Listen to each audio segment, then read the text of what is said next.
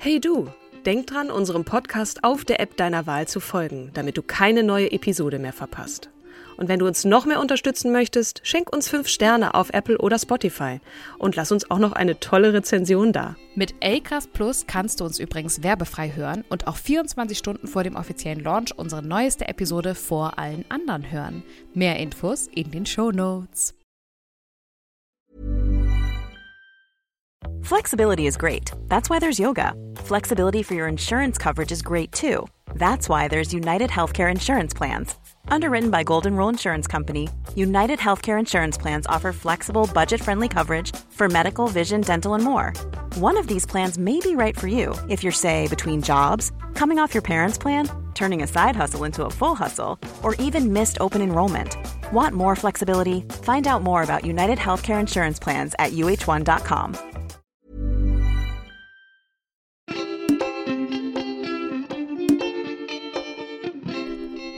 Hallo und herzlich willkommen zu unserem Podcast Starke Frauen, in dem wir euch jede Woche eine tolle Frau mitbringen und euch erzählen, was sie Starkes geleistet hat. An meiner Seite die wundervolle, großherzige, großartige Katrin Jakob. Und an meiner Seite die unbeschreibliche, die großartige natürlich auch, die wie immer gut gelaunte Kim Seidler. Ich freue mich, dich zu sehen, meine ich Liebe. Ich freue mich auch. ja, heute haben wir euch keine Frau mitgebracht. Wir sind zu einer mhm. hingefahren. Das hatten wir in der letzten Folge schon angekündigt. Nämlich zu ihr nach Hause in ihre legendäre Küche, die mittlerweile nicht nur in Hamburg, wo sie lebt, berühmt ist, sondern deutschlandweit. Ja unfassbar genial, dass das geklappt hat und wir uns ja. so wohl auch da gefühlt haben, dass wir nicht nur beim ersten Mal da versackt sind. Wir durften sogar für eine Runde zwei wiederkommen, denn Monika Fuchs hatte uns so viel Spannendes zu erzählen. Total. Und ihr fragt euch sicher, wer ist eigentlich diese Monika Fuchs?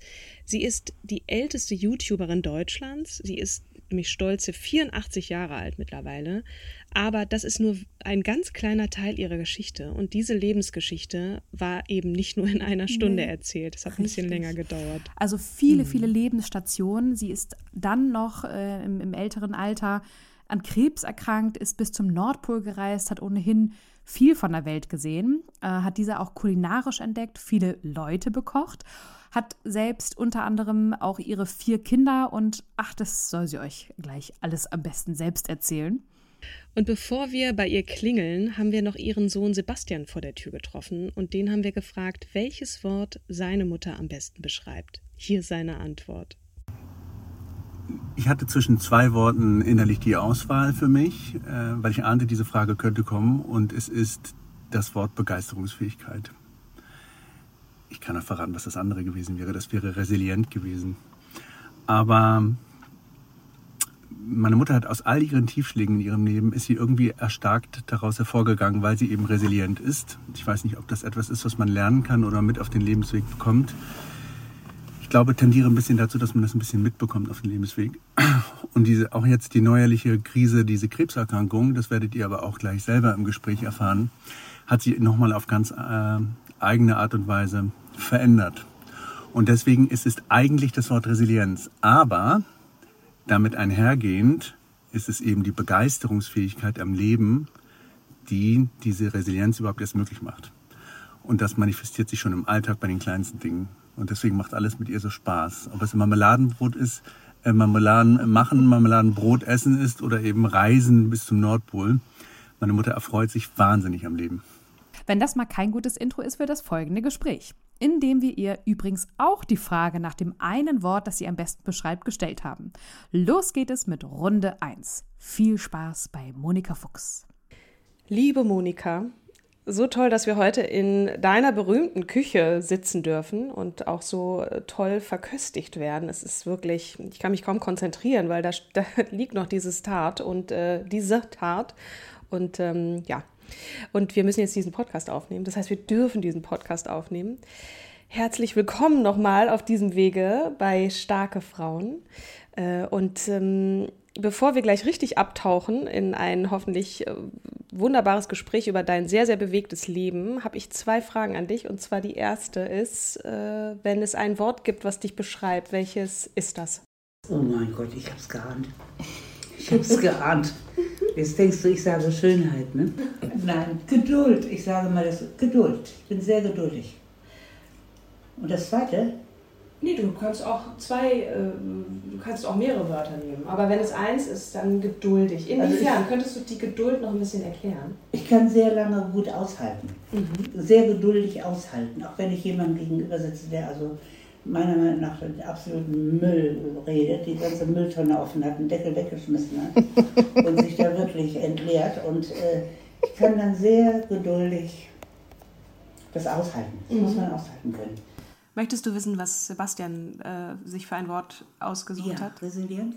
Resilient war eins davon, aber er hat zuerst Begeisterungsfähigkeit gesagt. Ah, oh, wie süß. Dass Dinge einfach sehr viel Spaß machen mit dir. Freude. Egal, ob es das Marmeladenbrot ist oder. Genau. In den kleinen Dingen. Es müssen nicht immer die großen Sachen sein, wie jetzt die Reise zum Nordpol, zu der wir ja gleich auch noch kommen. Ähm, ja, das war ganz schön zu hören, wie er ein Strahlen in, in den Augen hatte, als er dann so ins Schwärmen kam. Die zweite Frage, die ich habe, bevor wir dann anfangen, über dein Leben zu sprechen, ist, äh, was würdest du sagen, wenn jemand fragt, was, was du beruflich machst oder was deine Berufung ist, sagen wir mal so, was antwortest du dann? Oh, meine Berufung, die ich nie richtig ganz doll habe ausleben können, das ist absolut Abenteurer. In allen Richtungen. Abenteurer, abenteuerlich. Das muss das Abenteuer sein. Ich denke abenteuerlich. Ich verhalte mich auch so. Und äh, ja, ich würde das Wort nehmen. Mhm. Das macht natürlich, hat als äh, Konsequenz ein bisschen, wie mein Mann immer behauptet hat, äh, so eine Art Ruhelosigkeit, dass ich ja angeblich meine Berufe immer so doll wechsle. Alle zehn Jahre mal. Ne? das fand er schon ganz schlimm. Aber mich lockt dann immer dieses Neue, dieses Abenteuer. Das mhm. lockt mich wahnsinnig. Und inwiefern konntest du das nicht richtig ausleben? Wenn du so und so viele Kinder hast und Verantwortung und und auch Geld verdienen musst und auch zur Arbeit gehen musst und dort musst du dich verhalten. Mhm. Da kannst du nicht immer, juhu, ich bin auf einem Abenteuertrip. Mhm. Du, du musst ja ganz viele Dinge eine gewisse Zeit in deinem Leben machen. Du bist gezwungen, es zu tun, weil du es musst. Mhm. Es gehört zum, zum Leben. Wie zum Beispiel die kleinen Kinderchen aufziehen. Ich meine, wenn ich mich nicht um diese Kinderchen gekümmert hätte, dann wären sie gestorben. Ne? Das ist einfach, das ist so eine Zwangsdings. Und da kannst du nicht Abenteuer machen. Aber im Alter, du hast ja vorhin gesagt im Vorgespräch, dass du jetzt in deinem Alter viele Dinge tun kannst, die du vorher nicht so machen konntest, weil du eben diese Verpflichtung nicht hast. Ne? Konntest du ein bisschen in, in, deinem, in den späteren Jahren deines Lebens da ein bisschen von dieser Abenteuerlust dann nachholen? Ja, natürlich. Mhm. Alleine, dass, dass ich ja wirklich, also mein Beruf, meine Berufe als ich, sagen wir mal, nicht mehr finanziell verantwortlich mhm. oder zur Hälfte zumindest für diese Familie war, also das, wo ich nicht musste, Geld verdienen musste, ähm, da konnte ich schnell mal irgendwie einen Berufswechsel vornehmen mhm. und ich mache jetzt mal was anderes. Das war schon mal sehr gut. Mhm. Ich musste nicht mehr Rücksicht nehmen auf irgendeinen Schuldings oder jetzt kommt Abitur, da muss ich ganz leise treten und, und äh, er pubertiert, das Pubertieren, ne? Er pubertiert, oh, da muss man ganz leise gehen. So, das, äh, und dann habe ich viel gemacht. Mhm. Und da habe ich das Alter auch als äh, nochmal ganz neue Chance empfunden. Mhm. Wo man das aber auch machen muss. Ja, ja, na klar. Du kannst aber auch in ein Restaurant gehen und dann zu dem Kellner sagen, während er dir den Mantel reicht, boah, du hast so tolle blaue Augen. Oh, mein Gott, ich, wenn ich wenn bisschen, nur ein bisschen jünger wäre, würde ich mich sofort in dich verlieben. Kannst du als älterer Mensch sagen, ja. also, ihr könnt das nicht. Ach doch. Es kommt immer, das kommt auf, dann Nein, auf eine ganz andere Ebene. Es gilt als ziemlich dumme Anmacher, wenn ihr das machen würdet. Genau. Ne? Es wäre eine, eine, ja, es, es wäre, wäre eine ziemlich dumme, plumpe Anmache. Wenn, wenn ich jetzt sage, Mensch, du hast eine Augenfarbe, die ist also wirklich so, hinreißend. Ne? So, so schön und so tief wie eine Bergseepfütze. Wenn ich das sage, das ist vielleicht eine lustige Alte. das stimmt. Das stimmt. Also man kann manchmal so Sachen sagen. Mhm. Ja. Und das übrigens macht richtig Spaß. Mhm. Das glaube ich. Monika, in unserem Podcast gehen wir mal so vor, dass wir so ein bisschen die Kindheit und Jugend ähm, vorstellen, dann ins Berufsleben einsteigen und dann sozusagen ins Hier und Jetzt kommen. Denn deshalb würde ich dir jetzt gerne einmal eine Frage stellen zu deiner Kindheit. Wer waren, also welches Role Model haben deine Eltern dir präsentiert oder wie, was hast du gesehen als Kind? Role Model Na, also- heutzutage. Ja, also ein Role Model. vorgelebt? Was haben sie dir vorgelegt? Genau. Herrlich, wie er das umformuliert. Also das Role Model meiner Eltern war, bleibe immer vornehm, auch wenn du die Hose gestrichen voll hast. Lass es dir nicht anmerken. Und das meine ich jetzt ernst. Also Disziplin, Zucht und Ordnung, nicht im unliebevollen Sinne, aber das war Grundbedingung. Also das... Ähm, ich, ich gebe da immer so ein Beispiel. Ich habe diese Frage schon mal gestellt bekommen und da fiel mir ein Beispiel an, was ich jetzt einfach nochmal wiederhole. Ne? Dass also eine liebste Freundin von mir sich äh, umgebracht hat. Die hatte Depressionen und ich bin weinend an den Esstisch gekommen, wo jetzt diese, wir waren fünf Kinder, äh, Eltern, also großer Tisch, bin weinend an den Tisch und meine liebste Freundin. Ne? Und mir wurde gesagt, ich ver verlasse bitte den Raum, du bist eine Belästigung für die anderen. Wieso? Weil du geweint hast. Du fragst wieso, ne? Ja, für mich ist das unnatürlich. Ja, natürlich ist das unnatürlich. Aber so war das. Es war alles sehr Contenance, sehr auf Fairness, englische Fairness. England war das Vorbild erziehungsmäßig. Also das war jetzt meine Mutter, ne? Streng äh, in den Arm genommen wurde ich nur von meiner Großmutter. Die konnte das wunderbar. Da bin ich in den Ferien immer hingefahren, die liebe ich heute noch. Aber zu Hause war eben so diese vornehme Kühle, dieser höfliche Ton. Man hatte nie re äh, recht, also man durfte sich nicht verteidigen. So. Also das hieß dann, äh, äh, Widerworte sind nicht erlaubt. Meine Eltern mussten nur so gucken. Wie viele Geschwister hattest du? Wir waren fünf. Und warst du die, wo, wo Ich war die? Zweite. Die zweite. Okay. So, ich war die Zweite und das war gut, weil bei mir wurde nicht so hingeguckt, weil der Erste, das war eben Junge, das war der Prinz. Ähm, der wurde aber dann durch einen anderen äh, entthront. Durch den zweiten dann, oder was Ja, ja. du? Und ich war, also bei mir, wie gesagt, wurde nicht so doll hingeguckt. Erst einmal war ich grottenschüchtern, weil das hat mich alles sehr eingeschüchtert. Und Du still. warst schüchtern. Als Kind? Ja. Ich war der absolute Schulversager. Nicht, weil ich auf den Kopf gefallen war, sondern mich hat das eingeschüchtert. Ein Klassenzimmer voll Mädchen. Das habe ich nicht verkraftet, das ging nicht. Das ging überhaupt nicht. Ein ganzer 25 Mädchen in einem Raum. Du, Es hat ganz lange gedauert, bis ich das abgelegt habe, auf eine bestimmte Art und Weise. So, also es war eine sehr kühle Atmosphäre, sehr vornehm und so alles auf Bildung und alles auf, auf so weiter. Und, aber eben die Wärme fehlte, die Herzlichkeit fehlte. Aber ansonsten war das ein riesengroßer Haushalt, Villa mit Dienstpersonal und alles geschmackvoll. Also ich war, bin aufgewachsen nur mit 100% geschmackvollen Dingen. Dinge, da war nichts, was nicht geschmackvoll war. Wurdest du von deiner Mutter erzogen oder gab es Ja, dann Bedienstete? Es gab Bedienstete, es gab, ähm, ich habe keine einzige Erinnerung an, außer sonntags an ein, ähm, auch da nicht eigentlich, an ein Frühstück, an einen Frühstückstisch mit meiner Mutter, kenne ich gar nicht. Die war dann immer noch im Bett und das waren die Bediensteten, ne? die man aber liebte als Kind. Ja, klar. Also da waren dann immer mehrere und die liebte man, mein Gott. Und die kuschelten auch mit einem, nicht? Also man kriegte da schon seine Kuscheleinheiten, ne? Na jedenfalls, die haben da nicht so richtig hingeguckt bei mir und das hatte zur Folge, ich konnte machen, was ich wollte und habe dann rausgefunden, die gucken so wenig, dass die wirklich null Ahnung haben. Ich lasse dieses Geschimpfe und dieses äh, Strafe, da wurde ja noch mit Strafe ge ge gearbeitet, ne? also richtig tolle Strafe äh, für Dinge, die man manchmal gar nicht gemacht hatte.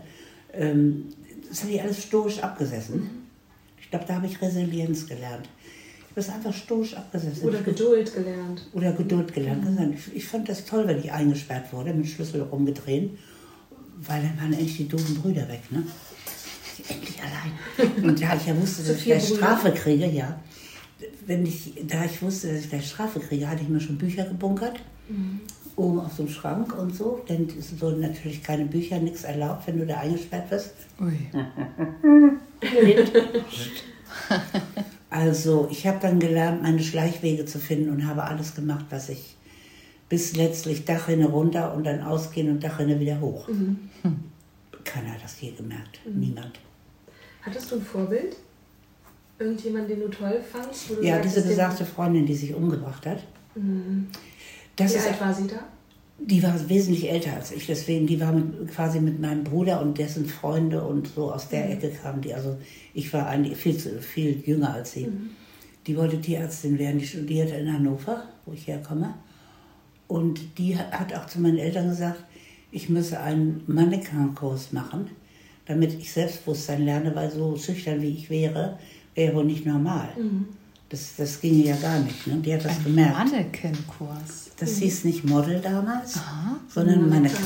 Man ging auch nicht auf dem Catwalk, man ging auf dem Laufsteg. Wunderbar, danke. Und diese Dinge, ne? Und so war das dann auch. Und dann hat die wirklich tatsächlich meine Eltern überredet. Das war damals noch eine richtige Ausbildung, ein halbes Jahr, mit Prüfung von irgendeinem so Gremium. Dann habe ich noch ein Zeichen, Zeugnis irgendwo liegen.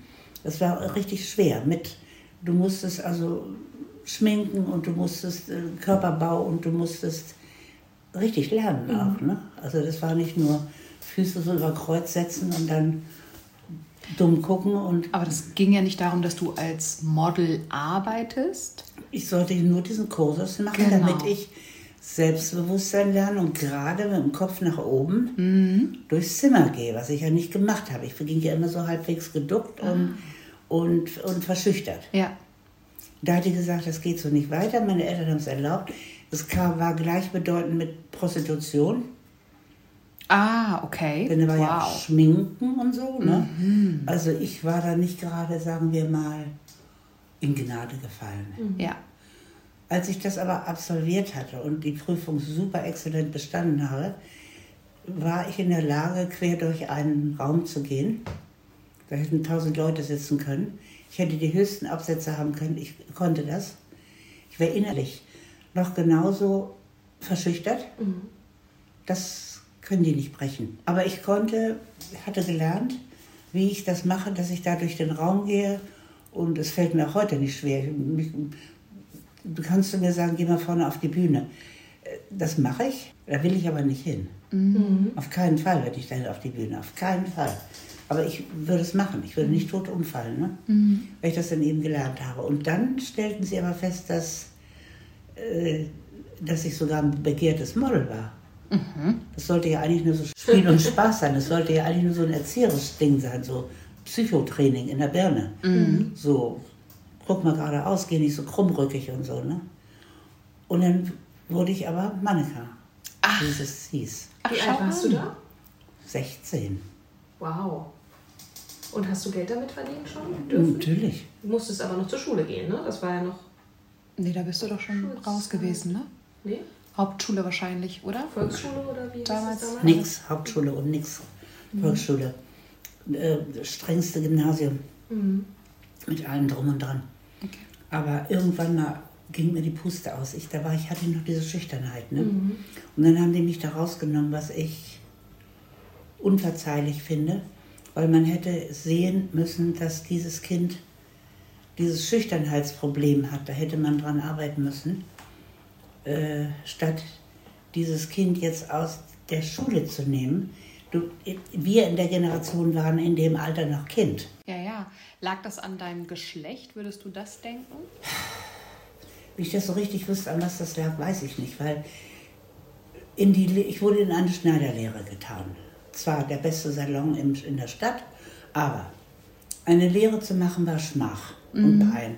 Das war Unterschicht. Ich guckte aus dem Fenster von diesem, diesem Salon und sah meine Klassenkameraden, da hinten war nämlich die Schule, in die Schule gehen und wieder nach Hause gehen. Ich war sozusagen aussortiert, als nicht gut genug, um in diesem vornehmen Lyzeum zu bleiben, bleiben zu können. Ich bin nicht rausgeflogen, die haben mich da rausgenommen. Ja. Und weil sie meinten, das hätte bei mir keinen Sinn. Das finde ich schon in gewisser Weise sträflich. Ne? Also, es war eine nette Französischlehrerin, die war besonders nett zu mir und sofort schrieb ich nur noch eins. Dann müsste man doch mal merken, was hier los ist. Ne? Ja, gut, aber die haben ja nicht genau hingeguckt, ne? Wie du sagst. Da war ja Nein. schon viel. Nein, nein, überhaupt nicht. Es wurde schwierig und so. Und Na gut, dann bin ich also in diese Schneiderlehre gekommen und da habe ich etwas festgestellt. Und das war eine, im Grunde genommen eine Lehre fürs Leben. Im Grunde genommen war, hatte alles seine Richtigkeit. Nur habe ich es damals nicht so gesehen und habe unter diesen, diesem Ungebildetsein, sage ich mal, stark gelitten. Ne? Ja. Habe ich sehr gelitten. Ich habe mich sehr ausgeschoren gefühlt, sehr nicht gut. Gar nicht. Aber in dieser Schneiderlehre, wo ich mich auf der untersten Schiene äh, wähnte, mhm. äh, da hingehen, auf dem Fußboden rumkriechen, mit Magnet Stecknadeln aufsammeln und abends in eine Villa mit Bediensteten nach Hause gehen. Äh, äh da passt was nicht. Ne? Mhm. Also irgendwas passt da nicht. Und das war schräg. Ich konnte es damals noch nicht formulieren, ich wusste es nicht, mhm. weil ich nicht so unbedingt von sozialen Unterschieden wusste und, und äh, meiner Meinung nach wohnen die alle in solchen Häusern wie wir und ne? Klar. Also weil ich ja immer in diesem in diesen Kreisen Dunstkreisen verkehrt ja. so. Ja. Also ahnungslos im Grunde genommen, ne? lebensfremd. Aber in dieser Lehre habe ich gemerkt, ich muss diese Kollegen äh, fröhlich stimmen, belustigen, dann habe ich da gute Karten. Mhm. Und dann habe ich das erste Vierteljahr denen nur Heftromane vorgelesen. Die haben mich immer unter so Abendkleidern, so, das war damals so die Mode, ne? also mhm. Riesengedöns. Und dann habe ich da diese Heftromane vorgelesen, bis dann die Meisterin, die Besitzerin feststellte, dass ich ja gar nichts konnte, weil ich hatte die ganze Zeit denen vorgelesen. Ach nein! Die fanden das herrlich. Ne? Und dann hat die, diese Besitzerin zu meiner Mutter gesagt, mit mir wäre sie aber reingefallen. Und da habe ich gemerkt, diese Masche geht nicht mehr. Mhm. Die fanden, die liebten mich, die anderen, ne? diese alten Drachen, die da so saßen. Ne? Und ich habe denen immer diese Cowboy-Hefte vorgelesen und so. Und mitgespielt, ne? unter diesem Tüllabendkleid. Ne? Und dann kam er geritten. So, ne? Also fanden die herrlich. Und ich hatte meine Bühne. Und du bist dann aus der Lehre raus und dann ist ja was passiert, was so gar nicht passen will zu diesem schüchternen Mädchen, nämlich du bist abgehauen nach Amerika. Wie kam das? das du kannst nicht richtig sagen, abgehauen. Ich habe den dringend Abenteuer. Mhm. Ich habe seit meinem, seit ich denken kann, immer den Wunsch gehabt, weg aus diesem Hannover. Ich fand dieses Hannover, so, als ich anfing zu denken oder wahrzunehmen, das ist hier meine Stadt. Oh Gott, nee, ne? Das ist hier meine Stadt. Oh, hier leben auch Leute in Hannover, so, ne? Da habe ich gemerkt, hier gehe ich ein, das ist ja mhm. furchtbar. Das ist ja ganz, ganz furchtbar. Und dann habe ich davon geträumt, nach Amerika mhm. auszuwandern, also dahin. Wo, wodurch? Durch die Romane, die du gelesen hast? Oder wie kamst du auf Amerika? Du, erstens mal hatten wir gerade unsere Sieger hier in Deutschland. Ne? Die, mhm. Das waren ja immer noch die Helden, die Engländer weniger, weil die sich, wir waren ja in der englischen Zone, aber die Engländer benahmen sich zivil, zurückhaltend. Mhm. Und die Amerikaner, die hatten ja ihren Radiosender, den man hörte, mhm. heimlich. Und die hatten ihre, ihre Läden, wo man heimlich hinging. Und weil die waren so prominenter, ne? die kriegt man mehr mit. Und äh, das fand man einfach erstrebenswerter. Dann kam mhm. die amerikanische Musik rübergeschwappt. Die ersten äh, äh, Nachtclubs machten auf. Mhm. Der erste hieß dann Tabu. Da ging man hin und tanzte wie ein Geisteskranker und heimlich, ne? Da bin mhm. ich dann mhm. Dachrinne runter und wieder hoch und tanzte dann Boogie Woogie und solche Sachen. Mhm. Das war so ein, ein goldenes Land. Mhm. Eine feste Vorstellung hatte man da eigentlich nicht so. Ich habe dann meinen Eltern immer vorgespielt, äh, großes Fernwehleid mhm. und habe dann Depressionen vorgespielt. Ne? Mhm. Und habe dann auch das richtig inszeniert. Ne? Dass sie mich dann immer so weinend in der Sofaecke fanden und sowas. Ne? Mhm. Gott, was ist denn passiert? So, bis mein Vater irgendwann mal sagte, okay, wenn du dir, denkend, schafft die nie, wenn du dir das Geld für die Überfahrt verdienst selber, dann schenke ich dir nochmal die gleiche Summe und dann kannst du nach Amerika. Das habe ich geschafft. Das hat allerdings ein paar Jahre gedauert. Mhm. Das habe ich dann mit dem Modelgeld und mit, mit ich habe so alle, jeden Job gemacht. Also ich war immer sehr fleißig. Jeden Job, der über den Weg lief, ne, habe ich gemacht, alles. Und das ganze Geld gesammelt und dann hatte ich es zusammen und dann hat er mir wirklich die gleiche Summe nochmal gegeben. Und dann bin ich eben nach Amerika gegangen, ob sie wollen. Er hat es versprochen. Mhm. Also, er hat sich dran gehalten. Er hat sich dran gehalten. Und dann war ich da. Und Wo denn da? In, in New York kam ich mhm. an. Und dann hatte er von seiner Studentenverbindung damals in Heidelberg als junger Mann kannte er noch jemanden, der dann in Detroit wohnte, mit dem er zusammen studiert hatte. Und der, dessen Tochter holte mich in New York ab. Die studierte in Yale University und die hat, nahm mich damit hin. Dann bin ich da ein paar Tage gewesen. Dann bei Leuten in New York ein paar, das war so Ketten, Reißverschlussartig. Es ging immer weiter, einmal quer durchs ganze, über das ganze Land. Und hattest du ein Visum? Also ich meine, da muss man ja wirklich... Ich hatte ein Studentenvisum. Ah, Studentenvisum, okay. Mhm. Für ein Jahr nur. Ne? Und dann wurde ich im zwölften Monat dieses äh, Jahresvisums in Sacramento, in Marysville, so ist es, Kalifornien ist das, in dem Schaufenster eines Penny-Kaufhauses, wie unser Penny, beim Dekorieren der Schaufensterpuppen erwischt. Und jemand hat mich verpetzt, dass ich keine Arbeitsgenehmigung habe. Ne? Und das war damals schlimm. Ne? Und dann musste ich nach San Francisco und dann sollte ich eigentlich sofort rausfliegen. Und dann wollten die Leute, bei denen ich da gerade wohnte, äh, mich adoptieren, niedlich. Ne? Die wollten mich dringend adoptieren, aber ich, es, zwölf Monate waren fast voll. Ne? Ja. Also insofern bin ich dann freiwillig gegangen. Und Da dann, durftest du dann aber trotzdem wieder einreisen, ne? Weil manchmal wirst du ja aus dem Land geworfen und dann darfst du ja manchmal gar nicht wieder rein. Aber die haben dann nochmal ein Auge zugedrückt. Ne? absolut, Okay. absolut. Also wenn das Jahr jetzt überschritten gewesen wäre, das, das wäre schlimm gewesen. Also das war ja damals sehr streng. Ne? Ja. Aber ich war noch unter. Ja. Und du bist dann aber, du hast dann jemanden kennengelernt, der so dann den weiteren, deinen weiteren Lebensweg ja auch ziemlich mitgeprägt hat, ne? Also zumindest die Ja. nächsten Jahre. Als meinen ersten Ehemann. Deinen ersten Ehemann. Den habe ich auf der Rückfahrt auf dem Schiff kennengelernt. Wärst du nicht verpfiffen worden, dann wärst du Ja. ihm begegnet. Kann man auch so sehen. Ja, es gibt ja keine Zufälle. Es gibt Ja. keine Zufälle. Es ist, es, ist, es, ist so, es ist so irrsinnig, wenn du dem Gedanken mal folgst, dass es keine Zufälle gibt. Ich hätte Martin nicht. Ich wäre nicht diese ganzen Jahre in Amerika gewesen. Ich hätte nicht das und das und jenes Erlebnis gehabt. Ich hätte nicht meinen zweiten Mann kennengelernt, weil ich überhaupt nicht in diese Situation gekommen wäre, so einen kennenzulernen, weil ich an so einen Ort nie gekommen wäre, Ja. wo der sich aufhielt. Ne? Und lauter, es ist, ist Wahnsinn. Ne? Das ist, Und der war Amerikaner? Der war Das- auf diesem Schiff und der hat dann der war Amerikaner, der war. Architekt, der machte seine jährliche, der fuhr jedes Jahr nach Deutschland, der war deutschstämmig, der sprach gebrochenes Deutsch, aber so dieses Charmante, ne? amerikanisch-deutsch, äh, der sah aus wie, äh, es gibt so ein Buch von aus damals, der Mann im grauen Flanell, das kennt ihr alles nicht mehr. Das, das waren so Schriftsteller damals, da mal so Graham Greene und solche Leute. Und dann kamen solche Romane, das war dann so dieser elegante, schlanke Amerikaner mit den breiten Schultern und den super tollen, äh, die Amerikaner haben ja die besten Klamotten der Welt gehabt. Ne? Also die wussten wirklich, Männer, Männerklamotten, die wussten wirklich, wie ein Mann gekleidet sein sollte.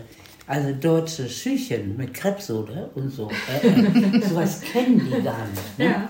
Die haben alle diese wunderbaren äh, Schuhe mit diesen doppelt genähten Sohlen, mit diesen, ihr kennt die Schuhe, wenn ihr die sehen würdet. Ne? Alles so klassisch und so sah der aus. Und er hatte natürlich einen schneeweißen Trenchcoat, der innen rot, grün, blau kariert gefüttert war.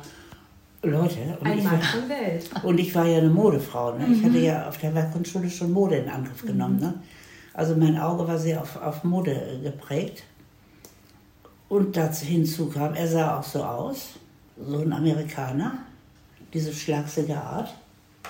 Naja, und er war erste Klasse und ich war Holzklasse, direkt neben der Heizung. Bum, bum, bum. Machte das die ganze Nacht. Und dann bin ich immer über den Zaun geklettert, in die erste Klasse rein. Ich das geschafft habe. Ach, wie in Film Titanic, oder? Ja, wirklich. Ich habe auch gerade so kleine Flashbacks zu dem ich Film. das geschafft. Über, das war so, so ne? Hier an die Reling und hier an diesem Schornstein, oder was immer das ist, ne? So Maschendraht, ne? Oha. So edler Maschendraht. Ich da durchgeguckt, immer mit ihm geredet und so. Und dann bin ich hier so rum in die erste Klasse geklettert. Da unten toste das Meer. Ui. Abenteuer. Mutig. Abenteuer. Ja, von wegen schüchtern auch. Also, Nee, da war das ja schon vorbei. Da war ich ja schon ein Jahr in Amerika alleine Ja, und okay. noch rumgetingelt. Und, Was hat das Jahr in Amerika mit dir gemacht? Bist du selbstbewusster geworden dadurch? Was, was Was sind so die. Sehr viel. Ich habe mir zum Beispiel, naja, das hatte ich ja jetzt beim, bei der, diesem Mannequin-Kurs gelernt, so zu tun, als ob. Ne? Und da kannte mich niemand, also konnte mich niemand entlarven. Also habe ich zum Beispiel dicke Reden geschwungen in diesen Rotary Clubs, wie die alle heißen. Ne? Die sind ja alle, diese Männer sind ja in diesen, wo sie dann immer so einen Ring Genau. tragen. Mhm. Lions ich bin Club, auch ein Rotary. sowieso, ne? Da gibt es ja so mehrere Dinge, Ja, ne? ja, ja. Guten Tag. Und äh, da habe ich dann immer so über Sachen geredet wie Lehrlingswesen in Deutschland, so das gibt es in Amerika nicht. Ne? Und äh, schwerwiegende Themen im Grunde genommen. Ne? Und äh, ja, solche Sachen. Und da habe ich mir dann immer Geld mit verdient. Die haben mich dann gebucht zu anderen. Also einerseits. Und andererseits habe ich mich natürlich einmal das ganze Land genäht. Nähen übrigens, muss ich dazu sagen, habe ich dann richtig gut gelernt. Ne? Und habe dann jahrelang Mode gemacht, meine eigene Mode. Und wusstest du, was du machst, wenn du zurückkommst? Oder bist du erstmal zurück in den Schoß der Familie? Aber da war ja nun dieser Mann. Was Nee, der dann ist, ja nun, der ist ja nur mit dem Schiff nur, quasi sind wir gemeinsam Ja. rübergefahren. Und dann ist der, hat der sich aber nicht von der Stelle bewegt und der fing an, also dann unheimlich um mich zu werben. Und ist dann auch lange geblieben und immer wieder gekommen und hat geworben wie ein Weltmeister. Und ich habe nur acht so willig nachgegeben, denn ich wollte nicht wieder in Hannover sein. Unter anderem wollte ich nicht. Ne? Ja, klar. Ich habe diesen American Way of Life sehr geliebt. Ich habe mich da irrsinnig wohlgefühlt. Ne? Also Amerika war vom ersten Moment an, war das große Liebe in meinen Augen. Was ich nicht über jedes Land sagen kann, wo ich inzwischen war. Ne? Nicht über jedes, über viele Jahre, Ja. nicht über jedes. Und Amerika war für mich, hat für mich immer noch, es hat sich ja so verändert, aber Amerika denke ich immer noch zu Hause, zu Hause. Und habe auch manchmal ganz toll Heimweh nach Amerika. Weil das war, ich war da jetzt aber auch fast neun Jahre oder so, ne? Und habe da eben eine Ehe geführt und ein Kind gekriegt und, und so weiter und so weiter.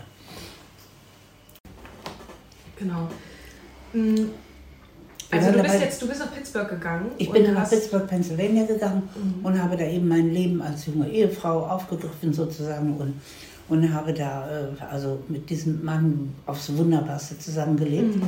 Also erst war es so, weil wir sieben Monate getrennt waren und uns ja noch nicht so lange kannten, war das ein bisschen äh, gewöhnungsbedürftig, sage ich mal. Und dann habe ich festgestellt, das ist ein Bombentyp, der ist also so und wir passen so gut zusammen und das war also eine ganz super, super, super glückliche Zeit. In der Zeit wurde mein Sohn Martin geboren.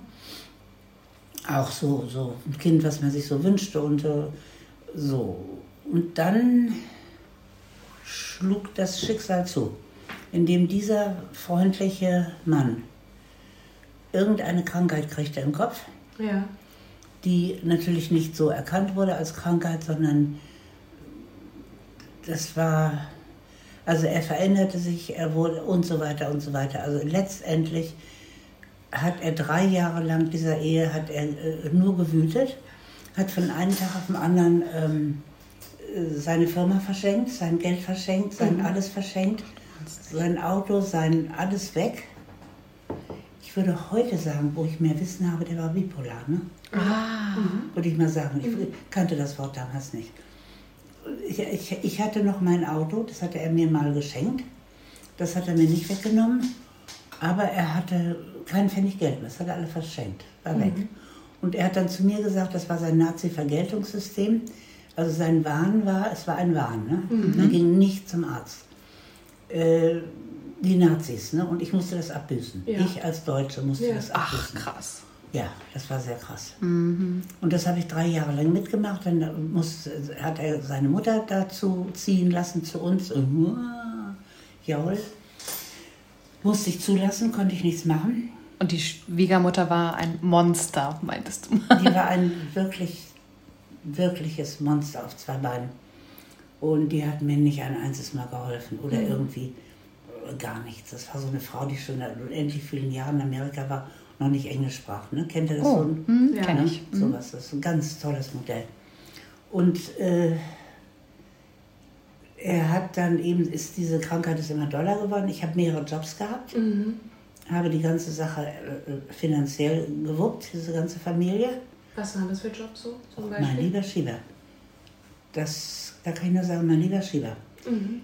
Am Tag war ich Avon, Avon Calling, Kosmetik. Avon-Beraterin. Avon-Beraterin heißt das in Deutschland von Tür zu Tür. Mhm. Und mir hatten sie zugeteilt, weil dazu muss man sagen, Pittsburgh, da bestand damals die Gefahr, dass eine, dass da die eine Atombombe da draufschmeißen. Kuba-Krise war da. Ja. Und dann haben die die ganze Stahlindustrie sich versammelt hatte in Pittsburgh. Das war eine reiche Stadt mit Stahlindustrie, alles verteilt über das ganze Land. Und in Pittsburgh selber war nichts mehr. Also waren jetzt hingen nur noch Tausende und Tausende arbeitslose Stahlarbeiter rum. Ui. Und die Stadt war verarmt bis zum absoluten Abwinken. Ja.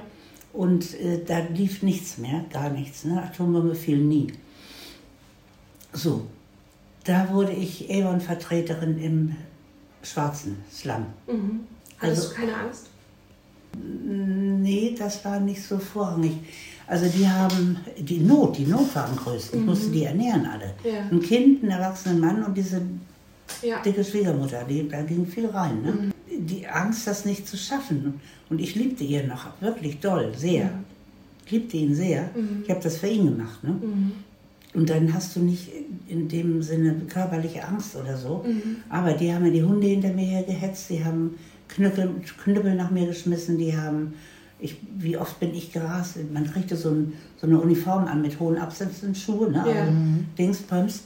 Und äh, dann, wie oft bin ich durch Pfützen gerast, wie eine Wahnsinnige mit unserem Köter hinter mir. Das war der Anfang. Und da habe ich ganz wahnsinnig viel gelernt. Mit einer solchen Freundlichkeit aufzutreten, dass die nicht anders konnten als mich lieben. Und dann haben diese alle durch die Bank weg arbeitslosen Menschen ihren letzten Groschen zusammengeschabt, um mir was abzukaufen. Ich kam ja jede Woche vorbei. Und ich habe die natürlich haufenweise mit Proben eingedeckt Ja. natürlich. Ne? Und dann luden die mich zum Essen ein. Da habe ich das erste Mal in meinem Leben äh, Schweinedärme gegessen und sowas. Ne? Fand ich herrlich. Und, äh, und die waren nur lieb zu mir. Die ganze Bevölkerung, es war Slum, ne? Es war äh, richtig Slums. Alle, auch die Männer, waren freundlich. Und dann wurde ich, und dann habe ich gesagt, wenn ich so was Erniedrigendes machen muss, dann will ich die Beste sein. Ich bin die Zweitbeste geworden in Pittsburgh. Krass. In dem das einen Jahr, in dem einen Jahr. Wo nicht ne? das Geld da ist. Ne? in dem einen Jahr, wo ich das mal. So habe ich so eine kleine Brillantenbrosche gekriegt, die habe ich immer noch, die liegt da vorne. So, und dann wurde das eben immer schlimmer mit der Krankheit, immer schlimmer, immer schlimmer. Und dann habe, ich- bin ich geflohen. Dann habe ich Amerika verlassen mit meinem Sohn unterm Arm und bin zurückgegangen nach Deutschland. Das ging nicht mehr anders, weil, weil er wirklich dann, das, das kippte so dermaßen um, diese Krankheit. Das, er ist ja dann auch dran gestorben, ne? Ja. letztlich. In der Nacht- und Nebelaktion, das heißt, du hast ihm nichts davon erzählt oder war das mit Ankündigung, sondern Koffer gepackt, los und dann einfach. heimlich Koffer gepackt. Äh, ganz, ganz heimlich. Ich konnte auch nichts. Ich hatte kein, als ich in Deutschland ankam, hatte ich nur Spielsachen von meinem Sohn und ein paar Antiquitäten, die ich zur Hochzeit von meinen Eltern mitbekommen habe, die, die da jetzt im Schrank stehen, ein paar Silberkannen und sowas alles. Ne? Und ich glaube, ein Teppich war noch dabei oder irgend sowas. Aber keine Klamotten, nichts. Aber ich konnte ja nähen. Ich habe ja über Nacht mir die tollsten Klamotten genäht Ja. aus irgendwelchen Stoffen, die rumlagen. billig zu kaufen waren.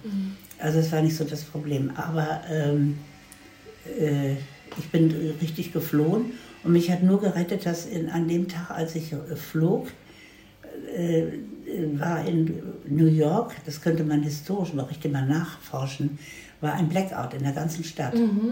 Da war für, ich, ich nehme an, Minuten oder so, ne, Ja. war mal ein Blackout und das hat alle Computer durcheinander gebracht, sodass er natürlich sofort gewittert hat, dass ich abgehauen bin und hat sich sofort da äh, in New York da gekümmert, versucht mich zu finden. Ging aber nicht, weil die Flüge waren, es war alles durcheinander. Und man stand da am Flughafen und wurde in, irgendwo hingeschickt. Ich wurde nach Holland geschickt, per Flugzeug. Von Holland aus habe ich meinen Bruder angerufen, der gerade, weiß ich nicht, in Italien war oder irgendwo. Und der kam dann mit dem Auto und holte mich. Also solche Sachen. Verrückt. Das war mein Vorteil. Ja, ja, genau. Da kommt Ne? wieder das Schicksal. Das kam, kommt wieder dieses, Zufälle. der liebe Gott hat gesagt, richtig. Und dass die deutsche Botschaft so toll war, der hatte mir ja meinen Pass weggenommen und, und alles. Und das Geld für diesen Flug nach Hause, das habe ich immer, weil ich a- war abends Bedienung. Nachts machte ich Bedienung. Durfte niemand in der Straße wissen. Also ich musste immer mm, mit schwerem Mantel und so. Und Kellnerinnen haben in Amerika immer so bestimmte Schuhe an, ne? die durfte Ja. ich. Ne? die durfte ich nicht zeigen. Das sind so Gesundheitsschuhe, die haben alle Kellner an. Also ich musste mich dann da umziehen und so war dann Bedienung. Sollte Hostess sein, bis ich zu dem Manager gesagt habe, die Bedienung verdienen mehr und ich brauche das Geld. Ja. Und dann habe ich das auch richtig gerne gemacht. Ne? Und habe dann immer von dem Geld abgezweigt und habe das bei einem Rechtsanwalt im Vordergarten unter so einen Busch gelegt. Und der hat das für mich dann wiederum auf ein Konto gelegt, bis ich dann das Geld zusammen hatte, um mit meinem Sohn, Fliehen zu können. ja. Denn immer wenn ich nach Hause kam von dem Kellnerjob, musste ich sozusagen erstmal Kopfstand machen. Ne? Und er hat das ganze Geld genommen. Und hat geschimpft, wenn es nicht genug war und so. Aber er hat ja nie genau gemerkt, wie viel ich eigentlich Nee, klar, konnte so er ja gar nicht. noch hatte Ja. und so, ne? so, dann bin ich in Deutschland angekommen. Und da wieder Zufall machte in den Tagen das Interconti Hotel auf, eines der ersten amerikanischen Hotels in Deutschland. Das war ganz was Neues. Und die hatten in der örtlichen Zeitung, Hannoversche Allgemeine, eine große Anzeige, suchen Personal. Neueröffnung Hotel Intercontinental. So, ne? Und das hatte meine Mutter, wo ich überhaupt nicht wusste, dass sie weiß, was ein Hotel ist.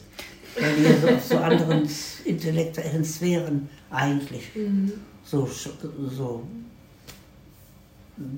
auf einer anderen Welle war sie. Ne? Ja. Aber die hatte, die hatte das äh, gesehen, hat das ausgeschnitten, hat mir das in die Hand gedruckt und hat gesagt, da gehst du hin. Ich hatte keine Ahnung vom Hotel. Ne? Dann wurde ich gefragt und ich habe auch gesagt von Anfang an, ich habe angefangenes Studium, aber nicht zu Ende. Und äh, also habe alles erzählt, wie es war und habe dann äh, gesagt, ich kann nur bieten ein astreines, auch Geschäftsenglisch. Und, äh, und da haben sie gesagt, ob ich Rezeption will oder ob ich Roomservice will. Und dann habe ich gedacht, Roomservice? Ah, Das hört sich nach Essen an. Und ich hatte ja nichts, ne? Ich hatte ja gar nichts. Und dann habe ich gesagt, Roomservice, aber nicht wissend, was das ist. Ich wusste nicht, was das ist. Und dann war das, ein, und dann wurde ich Order-Taker. Das ist die, die, wenn du anrufst und sagst, ich hätte gerne einen Champagner und zwar eisgekühlt. Und dililil. ja, gerne, kommt doch sofort und so, sie knallerbse sie. Das ist dann wieder unten, ne? Ja. So, das habe ich dann gemacht. Und auch da wieder so erniedrigend habe ich gespürt, war nicht äh, der edelste aller Jobs und so. Da habe ich, auch da habe ich wieder diesen Ehrgeiz gehabt, wenn ich diesen scheiß Job hier unten im Keller schon machen muss, ne? in so einem fensterlosen Raum, mit so einem Kerl neben mir, der immer Gouloirs rauchte. Oh, Kinder, das fürchtet euch. Ja. Ähm, da will ich die Beste sein. Ich war nachher die Chefin, das ging ganz schnell. Ich war nachher Captain, so nennt sich das. Krass. Aber noch eine Frage zur, zur Zeit auch, ne? Wir sind in den 60ern, ist das richtig? Also zurückzukommen aus einer Ehe, du warst ja noch nicht geschieden oder war er da schon verstorben? Weil dann bist du ja sozusagen verwitwet. Also er war, er lebte ja noch als du Geflohene mit Kind und so. Wie, wie war das auch Große für deine, Scham. für deine Eltern? War Ganz, das schlimm? ähm, mein Vater war schon gestorben. Meine Mutter hat es mit Fassung getragen. Die hat das überhaupt nicht kommentiert. Und wenn ich mal was erzählen wollte, weil ich oder mal traurig war oder mich dann eben scheiden ließ, was eine ganz große Schande war. Man kannte Ja, niemanden, der geschieden war. Ja, in den 60ern. Man kannte niemanden, der geschieden war. Das war unterste Schiene von Pfui. Da hat sie nur gesagt, erzähl's mir nicht, erzähl's mir nicht, da muss ich mich nur aufregen. Ja. Das war ein ganz schlimmer, äh, äh, dunkler Moment für mich, weil ich kam von dieser Scheidung, große Pein, große Schmach. Dann wurde mir das Kind auch noch abgesprochen. Ach, Hier Mhm, in Deutschland? Kind, mhm. Ganz große rechtliche Sauerei war das. Ich habe fünf Jahre lang um das Kind gekämpft wie ein Weltmeister. Krass. Die Rechtsprechung, da könnt ihr drauf spucken. wie geht denn das? Weil also dein Mann weg- wollte den ich- Sohn holen oder wie? Ja, der wollte ihn haben. Weil ich weggegangen bin, war das böswilliges Verlassen. Ja. Ich habe auf Unterhalt verzichtet. Ich habe gesagt vor Gericht, ich verzichte auf Unterhalt. Ich will keinen Unterhalt, den verdiene ich mir selber. Ähm, ich will auch nicht, ich will nur, dass der bei mir bleibt, mein Kind, dass ich das Sorgerecht habe. Und da haben sie gesagt, das deutsche Gericht gegen eine Deutsche, also gegen mich, ähm, böswilliges Verlassen. Das Kind geht zurück nach Amerika. Ist aber nicht passiert? Nein, ich habe gekämpft wie ein Löwe. Das ging bis nach Karlsruhe, zum Oberlandesgericht. Aber fünf Jahre. Und Martin war ja bis Und dahin dann ist noch er das gestorben. Eisen. Äh, also mhm. dann ist er gestorben, der Ehemann. Dann konnte er nicht mehr. Und wann kam dein zweiter Mann? In, wann Mein zweiter in- Mann war in diesem besagten Hotel. Ein- Ein sehr junger Küchenchef, zwei Meter zwei groß, Wow. mit super grimmiger Miene. Wobei er sich dann herausstellte, das wurde ja dann mein zweiter Ehemann, wobei sich herausstellte, dass er so geboren ist. Seine Physiognomie ist so. Wenn er das Gesicht locker fallen lässt, dann hat er eher so, kann das nicht nachmachen, zum Mundwinkel runter. Okay. Ne? Nicht so hoch. Ja. Das gab ihm immer so ein grimmiges Aussehen und dann war er so ein Riesenkerl mit großen Schritten und diesem ernsten Gesicht und so, also gefürchtet vom, oh. Und ich habe mir nur Arschloch gedacht, oh, dieses dumme Arschloch. Das ist, der ist ja so furchtbar. Der ist ja so furchtbar. Und dann bin ich, war der entscheidende Moment, ich bin in seine Chefkabine, das ist so ein Glaskasten mitten in dieser Küche. Im Grunde genommen ist alles ganz toll. Große Brigade, man nennt es Team einer Küche, Köche, eine Brigade. Da wird dann alles in Französisch und Englisch gemacht. Auch klassisch wunderbar. Ich habe da eigentlich ein, eine tolle Küche kennengelernt. Das ist die erste Küche meines Lebens. Ne? Aber ich habe da eine tolle, straffe Küche kennengelernt unter ihm, ohne Schreien. In Küchen wurde damals noch geschrien, ganz furchtbar. Und Auch heute gebrüllt. auch bestimmt auch, Teilweise oder? auch noch. Vielleicht nicht bei dir, Nicht- aber nicht in mehr so. einigen- Nicht mehr so. Der Ton ist doch ruppig, oder? Manchmal. Nicht es kommt drauf an. Nein, nicht mehr so wie früher. Okay. Also früher hat der Lehrling irgendwie die Löffel gekriegt und, Hm, äh, und, äh, und äh, das war eine andere Hierarchie und so. Und bei meinem Mann war das eben anders. Das war eine sehr ruhige Küche und äh, der wurde sehr selten laut. Und dann bin ich in seine Glaskabine gegangen und habe gesagt, oh, äh, Herr Fuchs, das ist ja lustig. Wir haben ja am gleichen Tag Geburtstag. Ich habe heute auch Geburtstag. Also er machte nur so, aus, Tür zu. Also ich dachte nur, Arschloch, Arschgeige, Blödmann. Ja, und dann Stunde später oder so kam dieser Riesenkerl in mein fensterloses Gemach da hinten, wo ich saß in meiner blauen Uniform und er hatte einen Kuchen in der Hand, mit einer Kerze drauf und brachte mir eine Geburtstagstorte. Oh. Da hatten nämlich die anderen Köche gesagt und ich war bei denen wahnsinnig beliebt, bei den Köchen. Richtig, ganz doll beliebt, weil ich immer Quatsch machte. Ich, ich war, kaum war dieser Küchenchef weg, haben wir alle Quatsch gemacht. Ne? Also wir alle. Wir haben uns mit Brötchen beworfen, die der Gast dann auf, auf den Teller kriegte. Und wir haben alles gegessen, was wir essen wollten. Wir haben, und wir waren, haben alle geschwiegen und waren uns alle sehr einig und hatten einen Riesenspaß. Ne? Und ich war so eine Art von Anführer. Also so. Und die hatten ihm wohl gesagt, ne, die hat wirklich Geburtstag. Und dann kam er mit seiner Torte und die hat er mir dann so Entschuldigung für meine ruppige Art und so. Und dann wollte er rückwärts den Raum verlassen, hat sich den Kopf an, an so einer, ja, ist das hier oben gestoßen? Pfosten, Türrahmen. Türrahmen. Der aber aus genau. Stahl war. Oh. Die Küche ist ja im Keller, ne? Ja. Das ist so. Äh, und er lag platt auf dem Fußboden. und das fand ich irgendwie so, das war irgendwie rührend. Und dann hat er sich aber mit einer Kontenance da wieder erhoben und noch mal kurz so gemacht und seinen Halstuch zurechtgerückt und sich noch mal Verbeugt. verbeugt und gebückt rausgegangen. Und da habe ich gedacht, der ist, der ist doch nicht so. Der ist doch ganz ziemlich gut. Naja, wir haben uns ineinander verliebt. Was verboten war im Hotel, da darfst du dich nicht im Personal verbrüdern in irgendeiner Form, damit er nicht nicht Ja. gemuschelt wird. Und dann haben wir, hat er das aber der Direktion mitgeteilt und dann haben wir geheiratet. Und da ist aber eine ganze Zeit vergangen, bis das soweit war. Ne? Ja, ja. Ein paar Jahre vergangen natürlich. Ja, und dann saß ich in einer wunderbaren neuen Wohnung, neue Situation in meinem Leben mit einem Kind. Und äh, er sagte dann, er geht jetzt mal kurz studieren ähm, und fuhr dann weg in die Cornell University, das ist in Amerika so ein Hotel-Dings, und äh, vergaß mir Geld dazulassen. Auch dämlich, ne? Der hat überhaupt keinen Sinn für Geld, der wusste gar nicht, was Geld war. Und dann saß ich da, und, aber ich konnte ja nähen, ne? Ja. Und dann habe ich eben angefangen wieder zu nähen. Also ganz kurz nochmal für mich. Ähm, Das heißt, du hast aufgehört, da zu arbeiten, ab dem Zeitpunkt, wo ihr verheiratet wart? Ja, das wollen die nicht. Also hast du dann aufgehört und er auch oder nur du? Nein, ich nur natürlich. mhm. Nein, er war ja ein sehr zielstrebiger, aufstrebender, äh, damals schon sehr bekannter junger Küchenchef. Ah, okay. Wie man hier immer so diese Küchenchefs alle handelt. Ja. Einer von denen. Und äh, dann ist er eben weg, Nach Amerika. Und kurz studieren heißt so drei Jahre, zwei Jahre? ein Vierteljahr. Vierteljahr nur. Ach so, okay. Das war so ein Trimester. Aufbauseminar oder irgendwie so. Das war ein Führungsseminar. Nee, okay. Das war ein Führungsseminar und äh, hat er vergessen, mir Geld zu geben. Da habe ich ihn wieder genäht wie verrückt und so. Und dann ist er zurückgekommen nach einem Vierteljahr und da wusste ich, ich bin schwanger. Und dann äh, hat er gesagt, pack mal die Sachen, wir wandern aus. Ja, Jubel, Jubel. Und ich habe so ungefähr gar nicht gefragt, wohin. Ich habe natürlich gefragt. Du hast wahrscheinlich Amerika gedacht, ne? Nö, ich habe gar nichts gedacht. Ach so. Neuseeland. Aha. Und dann habe ich die Sachen gepackt. Und als wir dann endlich losgefahren waren, als es dann so weit, dann war ich im siebten Monat. Da ich aber selber nähen konnte, habe ich mir die tollsten, geschicktesten Klamotten genäht. Man durfte nicht mit sieben Monaten fliegen. Ah. Im siebten Monat, Ja. das durfte man nicht mehr.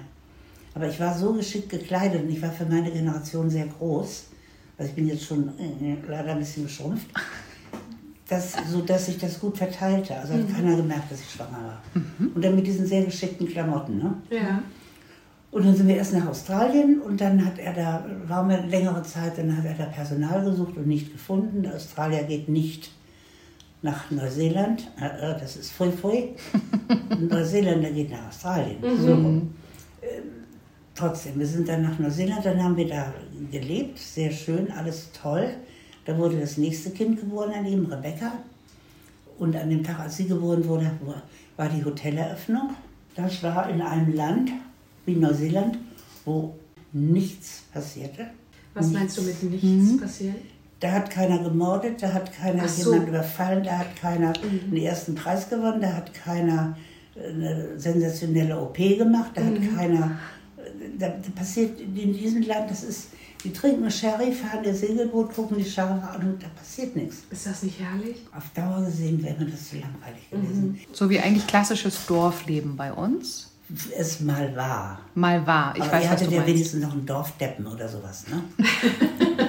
Das Ja. doch nicht mal ein Dorfdeppen. Es gab ein paar Maoris, die holten sich mal ein bisschen Wäschestücke aus der, von der Leine hinten im Garten. Ah. Das heißt aber Laien bei den Maoris. Mhm. Und dann weißt du genau, wer es war. Und dann guckst du mal bei denen, wenn die Wäsche aufkommt, holst du deine Unterhosen wieder. Ach, wie witzig. Und das da gehst du dann einfach hin und holst sie wieder. Ja. Das nennt man Laien. Sonst passiert da nichts. Auf jeden Fall sind wir dann nach äh, Manila und äh, wieder mal so einfach, er kam nach Hause und sagte, wir packen mal die Sachen, wir ziehen weiter.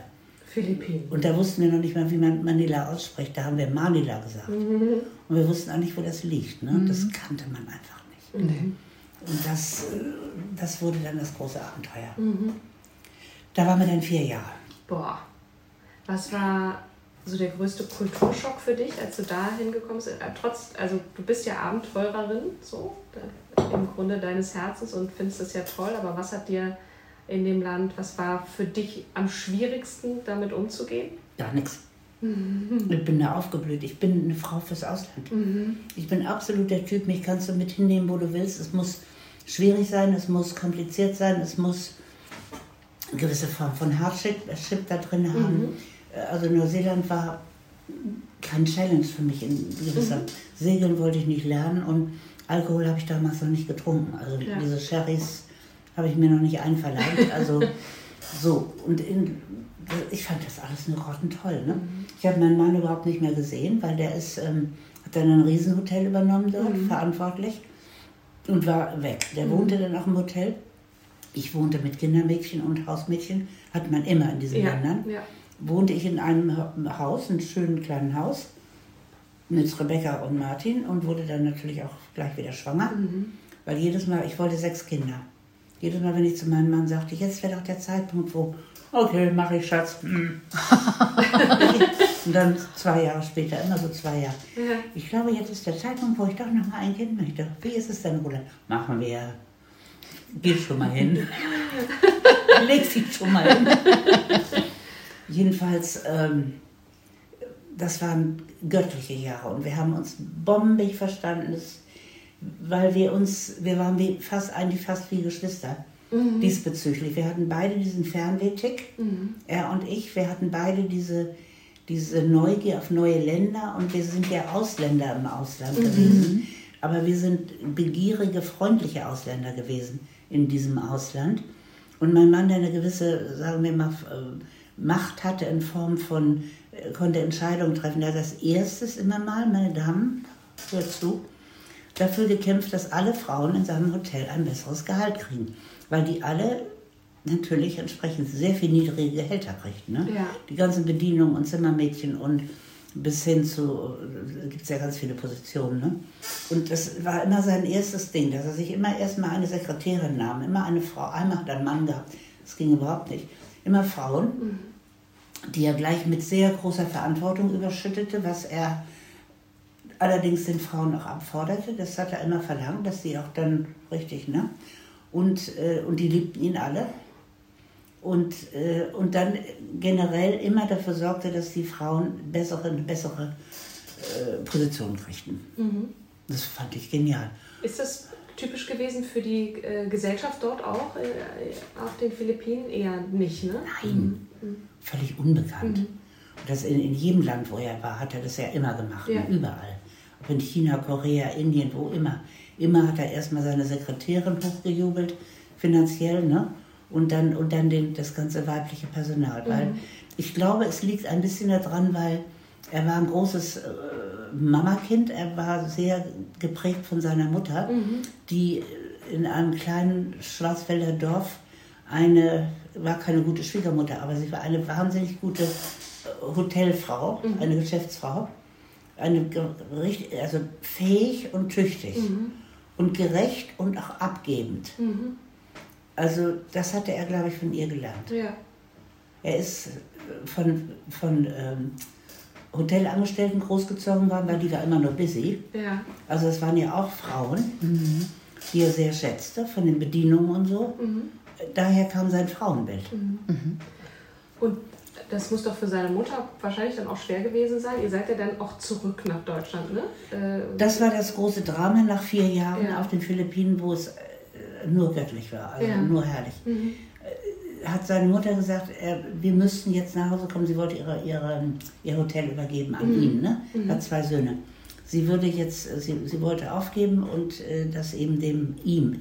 Er war ihr erklärter Lieblingssohn, wurde auch immer laut gesagt und betont, das ist mein Lieblingssohn. Okay. Oh Gott. Und, also ganz schlimme Ei, ei, ei. Situation. Ne? Und der andere durfte aber sein Leben lang da in, dieser, in diesem Hotel In dem Hotel arbeiten, schuften. Ne? Ja. Und wir kamen da an, und es war natürlich genau das Gegenteil. Ne? Da hatte sie wieder mal ihre Machenschaften und so und nichts mit hier das Hotel abgeben und nichts und so. Also er wurde kleinster Küchenangestellter, hatte einen Küchenchef über sich, aber so eine Dummtüte, so eine Tüdeltüte. So einer, der auch noch pichelte und nicht ganz, der stand über ihm. Und ich musste mich hinter den Tresen stellen und die Getränke da, die Viertele, ne, die Viertele ausschenken. Und das war wieder mal so ein erniedri- erniedrigen, erniedri- Erniedrigendes Erlebnis? erniedrigendes Erlebnis. Geht doch. Was hast du denn? ähm, ich sah mich da nicht. Und ich hatte zu dem Zeitpunkt noch gar nichts mit Gastgeberdasein, was ich ja dann später liebte, oder überhaupt mit äh, Wirtsstube und diese, nichts, nichts damit am Hut. Ja. Ich war noch in meiner Modewelt drin quasi sozusagen. Monika, ne? kurz nochmal, auf- den Philippinen hast du da auch gearbeitet oder warst du sozusagen als Mutter? äh, Also das ist ein bisschen tragisch war auf den Philippinen die Frauen von diesen Männern, die dort arbeiteten und Arbeitsgenehmigung hatten, die Frauen durften nicht arbeiten. Wir haben es mal versucht und das wurde ganz furchtbar. Da wollten sie meinen Mann dafür ins Gefängnis stecken. Also du darfst dort nicht arbeiten. Du hast aber Personal, die die ganze Arbeit machen. Also was habe ich gemacht? Ich habe die abenteuerlichsten Sachen gemacht. Ich bin also äh, zum Beispiel in ein äh, Knochenkrebskrankenhaus, spezialisiert war das, für Kinder gegangen und habe dort ehrenamtlich, sagt man heutzutage, Ja. ne? es hieß da anders, bin da hingegangen. Wie ich dann später auch äh, zur Mutter Teresa gegangen bin und habe da mit den Kindern was gemacht in Kalkutta und in, in Delhi und so. Ne? Also das, wenn ich dann so gar nichts Indien machen kann. kam auch noch. Ja, ja. Und äh, mehr konnten wir nicht machen. Mhm. Durften nicht machen. Schwimmen gehen, Tennis spielen, Cocktails trinken, die ich ja nicht trank. Äh, Alkoholfreie Cocktails. aber trotzdem war es eben aufregend und so, weil du hattest immer zu Naturkatastrophen und du hattest, also es war, es war schon toll. Aber arbeiten durfte ich nicht, nur Ja. unentgeltlich. Ne? Und da habe ich eben solche Sachen gemacht. Mittlerweile schon das vierte Kind geboren oder Mhm. wir sind im Jahr 17, irgendwann Zwei- in den 70 mhm. Sebastian ist 72 geworden. Sebastian waren Zwillinge. Einer ist gestorben. Und das ist, äh, da habe ich die Erfahrung gemacht, dass man das, die Erfahrung habe ich das natürlich natürlich noch nicht gemacht, es war ja gerade passiert. Also das Kind ist gestorben, es war nicht überlebensfähig. Und Basti kaum, dieser Riesenkerl da draußen, ne, in den auch viel reingeht, ne? der wurde in Wattebäuschen gerollt. Der hatte eine 24-Stunden-Versorgung. Zwei Mädchen, die Frauen, Philippinas. Die eine ist mit uns dann nach Deutschland gegangen. Ne? Die haben ihn ja wirklich sozusagen ins Leben gepäppelt, sagen wir mal so.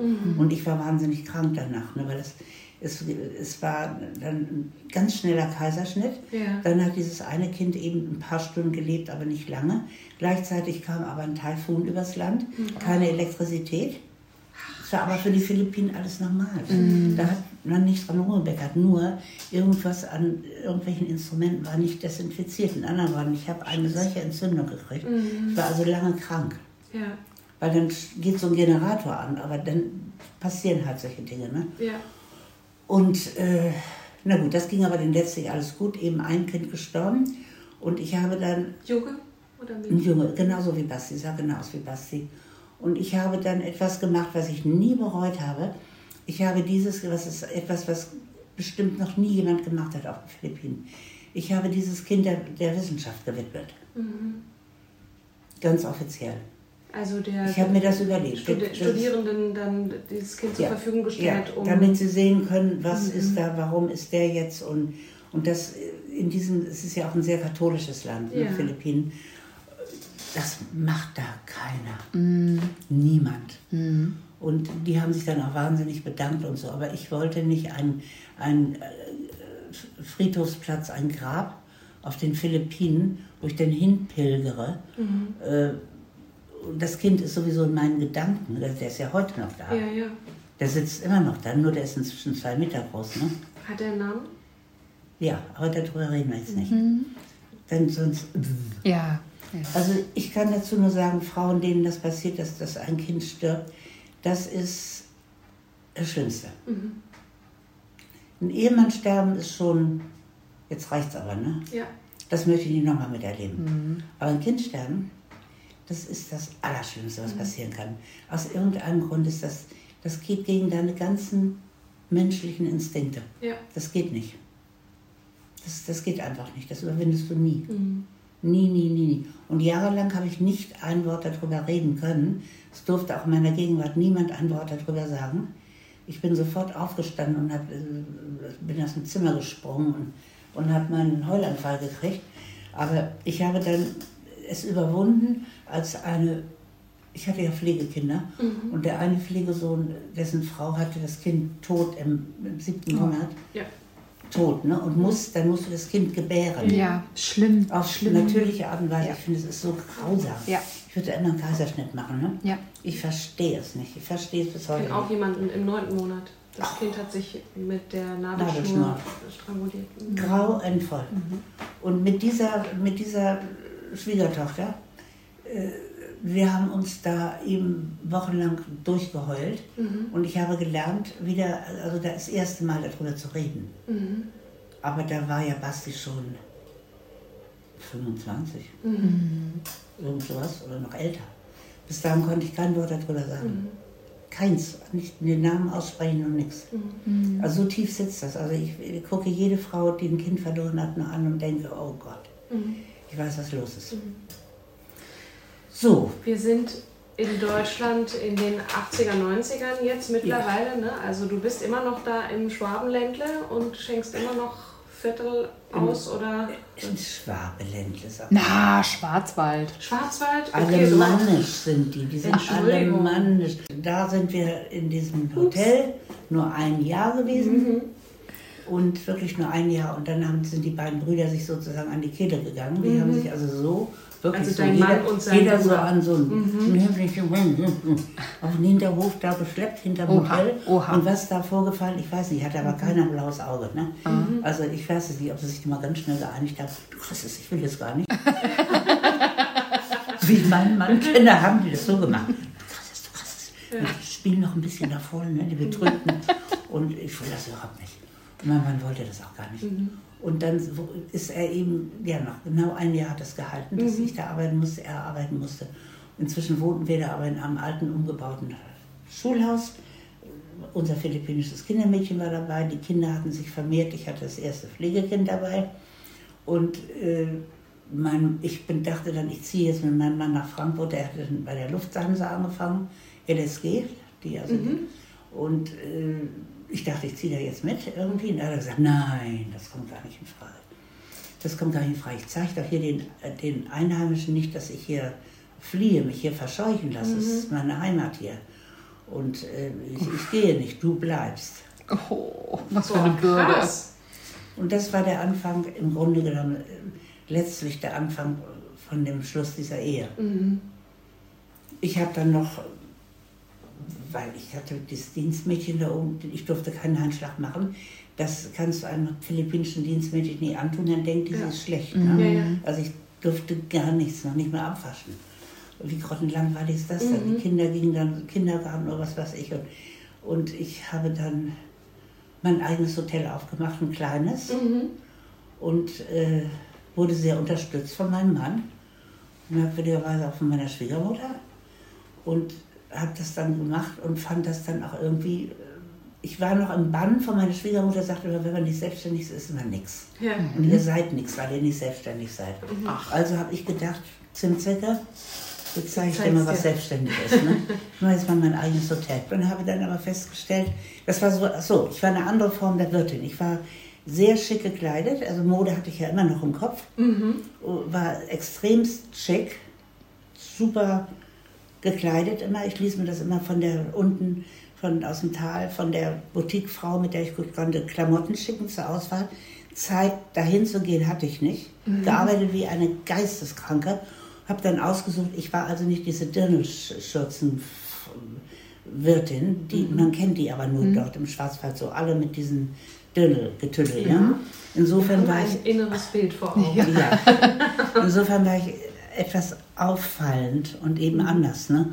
Und das brachte auch ein anderes Klientel. Die kamen also von Frankreich und Elsass und so rüber und da wurde auch mal getanzt oder die Gäste haben auch mal das Geld einfach ins Waschbecken geschmissen, wo Wasser drin war. Geld äh, schmilzt ja nicht, ne? Ja. Also solche Happenings habe ich da zugelassen, mhm. aber immer nur, wenn mein Mann nicht da war, wenn er in Frankfurt war. Und dann mhm. war er immer noch der strenge so. Und der kam ja jeden Freitagabend nach Hause, machte erstmal hier die Kontrolle und so, ob wir das auch richtig können und so. Ne? Ja, Aber ja, während, ja, während der Woche haben wir eben mordsmäßig Spaß gehabt. Mhm. Ne? Wir hatten einen genialen Küchenchef und geniale Bedienungen und das war eigentlich super gut, nur ich sah meine Kinder nicht. Mhm. Und das war das Ende der Ehe. Ich sah meine Kinder nicht. Ich sah manchmal meine Kinder einen ganzen Monat nicht. Mhm. Denn ich stellte fest, mein Mann dachte, ich bringe dieses, Langeck hieß das Hotel, ich bringe diese langen Ecken mit 27 Zimmern oder so ähnlich auf Vordermann. Er hat ja gesehen, ich habe ein Talent dafür. Ja, das ja. wusste ich ja selber nicht. Und ich kriegte dieses interessante Klientel da, die interessanten Gäste. Und er hat sich überlegt, der, noch ein bisschen und dann steigt er damit ein und dann ist er der Wirt, dann ist er der mhm. Inhaber. Der hat er ja sein Hotel da im Tal und dann mhm. kann seine Mutter ihm ja mal sonst was, ne? Ja. Und wir haben sogar das Moderne hier, nichts mit Dirndl und und Jodelmusik und so. Ne? also so diese modernere Variation. Mhm. Das hat er mir mitgeteilt. Und zwar zu einem Zeitpunkt, als ich gesagt habe, äh, als ich gesundheitliche Probleme kriegte, weil ich habe ja Tag und Nacht gearbeitet und wenn die Jungs und Mädels da Ruhetag hatten oder das Hotel Ruhetag hatte, kam ja niemand zum Bedienen und so. Und dann musste ich das alles machen. Wenn die Zimmerstunde hatten, so heißt das, also die Nachmittagspause, dann ging die Bedienung nach Hause, der Koch legte sich hin, dann musste ich das machen, die Gäste, die dann kamen. Das war zu viel. Das war einfach zu viel und da habe ich dann mir ein Schild malen lassen von einer Malerin, einer Tante von mir, habe das an die Tür gehängt, auch eine Wirtin muss mal ruhen, da, da, da, Ruhezeit von dann bis dann. Und er kam nach Hause und hat es nur von der Wand gerissen und drauf getrampelt und kaputt war es. Und ich musste weitermachen. Da habe ich gemerkt, eine andere Ära hat angefangen. Ne? Ja. Eine ganz, ganz andere Ära und die ist heftig. Ja. Und da wird was anderes ausgelebt als jetzt, sagen wir mal, nur unsere Ehe oder die, Finanzen des Hotels. Also da wird ein- eine andere, es hat einen anderen Hintergrund. Ne? Er will da seinen Ruf in dem kleinen katholischen Scheißtal da äh, rehabilitieren. Au- Auf meine Kosten. Ne? Ja. Und dann habe ich ihm die gelbe Karte gezeigt, weil ich die Kinder eben nicht mehr sah. In welchem Jahr sind wir gerade? 75 war das, als ich wegging. Ja. Denn ich habe die gelbe Karte ihm gegeben, meinem Mann, die gelbe Karte, erst mit ihm geredet, ich will die Kinder hier unten, hier gibt es so einen Nebenbau, das, die Zimmer sind schlecht, die kann ich nicht vermieten, dann mache ich die Familie rein und ansonsten mache ich das hier nicht weiter. Ja. Hat er gar nicht hingehört, hat er gesagt, mach, mach, mach, die Gäste kommen. Und äh, naja, das, hat sich, das steigerte sich, das philippinische Hausmädchen hatte keine Arbeitsgenehmigung mehr, ich hatte so eine dumme Troller da aus dem Schwarzwald, eine richtig dumme Troller, ganz furchtbares Weib war das. Und noch mal schlimmer, dass ich meine Kinder nicht sah. Und dann hat er, wie gesagt, bestimmt sieben, acht oder so gelbe Karten gekriegt, in Form von Briefen, die ich ihm geschrieben habe. Er wohnte ja eine Woche in Frankfurt. Hat dann nicht auf ein einziges Ding, reagiert. nee, er hat nur höchstens mal gesagt, ah, hör doch mit den Quatschen. Blödsinn, hör doch mal auf hier. Schwätz hier nicht rum, so. Also, herbe, ne? So. Inzwischen hatte ich aber hier einen Gast, einen Dauergast, das war ein Spiegeljournalist. Der war dem Tode geweiht, dem wurde gesagt, sie werden sterben. Der hatte das und das und der hat dann sich von seiner Frau scheiden lassen, hat sein Geld verteilt, hat seine Sachen geordnet und so weiter und ist dann zum Sterben sozusagen ins Schwarzwald gegangen. Und äh, statt zu sterben, hat er sich da erholt. Schön. Das klingt Gesundet. gut. Und dann gab es eben das eine Jahr, wo er, äh, er zog dann nach Hamburg, wurde dann hier, äh, Journalist kam aus Bonn ursprünglich und zog dann hierher, kam immer mehrfach im Jahr eben in Schwarzwald. Und dann gab es eben das Jahr, wo der Hinterzarten, wo er immer hinging, das ausgebucht, war nichts. Und ich hatte in der, in der Frankfurter Allgemeine oder irgendwas, eine Anzeige wegen Neueröffnung noch Kapazitäten, Freizimmer frei und so. Und seine Sekretärin, auch wieder Schicksal. Seine Sekretärin, diese vornehme Frau, kannte ich natürlich ja alle, die hat diese Anzeige gesehen wegen hm, und hat dann das einfach mal gebucht für ihn. Ja. Denn er musste seine drei, vier, fünf Mal im Jahr in Schwarzwald dringend zum Wandern. Und dann plötzlich kam der. Und dann fand er das so genial. Und dann kam der wieder. Und dann kam der wieder. Und dann kam der wieder. Und dann kam der nur noch zu mir. Also wirklich nur noch. Und der war so ein ganz stiller, der saß immer da hinten irgendwo so in der Ecke, den konntest du auch nicht großartig ansprechen. Und äh, der, da wusste man, der hatte irgendwie so Schicksal, das kriegte, da hat er, also nicht irgendwie, ist jetzt rumgesprochen, eigentlich hätte er schon tot sein müssen. Und der wurde aber immer kräftiger und wanderte immer länger und äh, aß aber immer Diät und sowas alles. Und äh, der beobachtete alles und sagte dann zu mir, wenn du einen Ort brauchst, Ja. du kannst zu mir kommen mit allen Kindern. Wow. Ich hatte vier Kinder und ein Pflegekind. Also ich hatte fünf Kinder. Ja. Plus inzwischen war meine Mutter ja auch angereist. Weil dieses Kindermädchen da oben nicht, die war furchtbar. Ne? Und dann ist meine Mutter eben im Rentenalter. Und meine Mutter war das Schlimmste überhaupt für die Kinder. Ne? Hat er ja auch nie mit Erziehung äh, zu Oh, tun gehabt, nein, ne? Das Letztlich. war grauenvoll, was sie da oben gemacht hat. Die hat den langen Horror da oben in, dem, in diesem Haus. Naja, jedenfalls kam es dann eben so, dass ich also, dass dieser Mann wirklich hier ein Haus äh, mietete und äh, alles vorbereitete und so und so viel Kinderzimmer und Wow. und ich habe immer wieder, ich muss den so gequält haben, ich habe immer wieder gesagt, nein.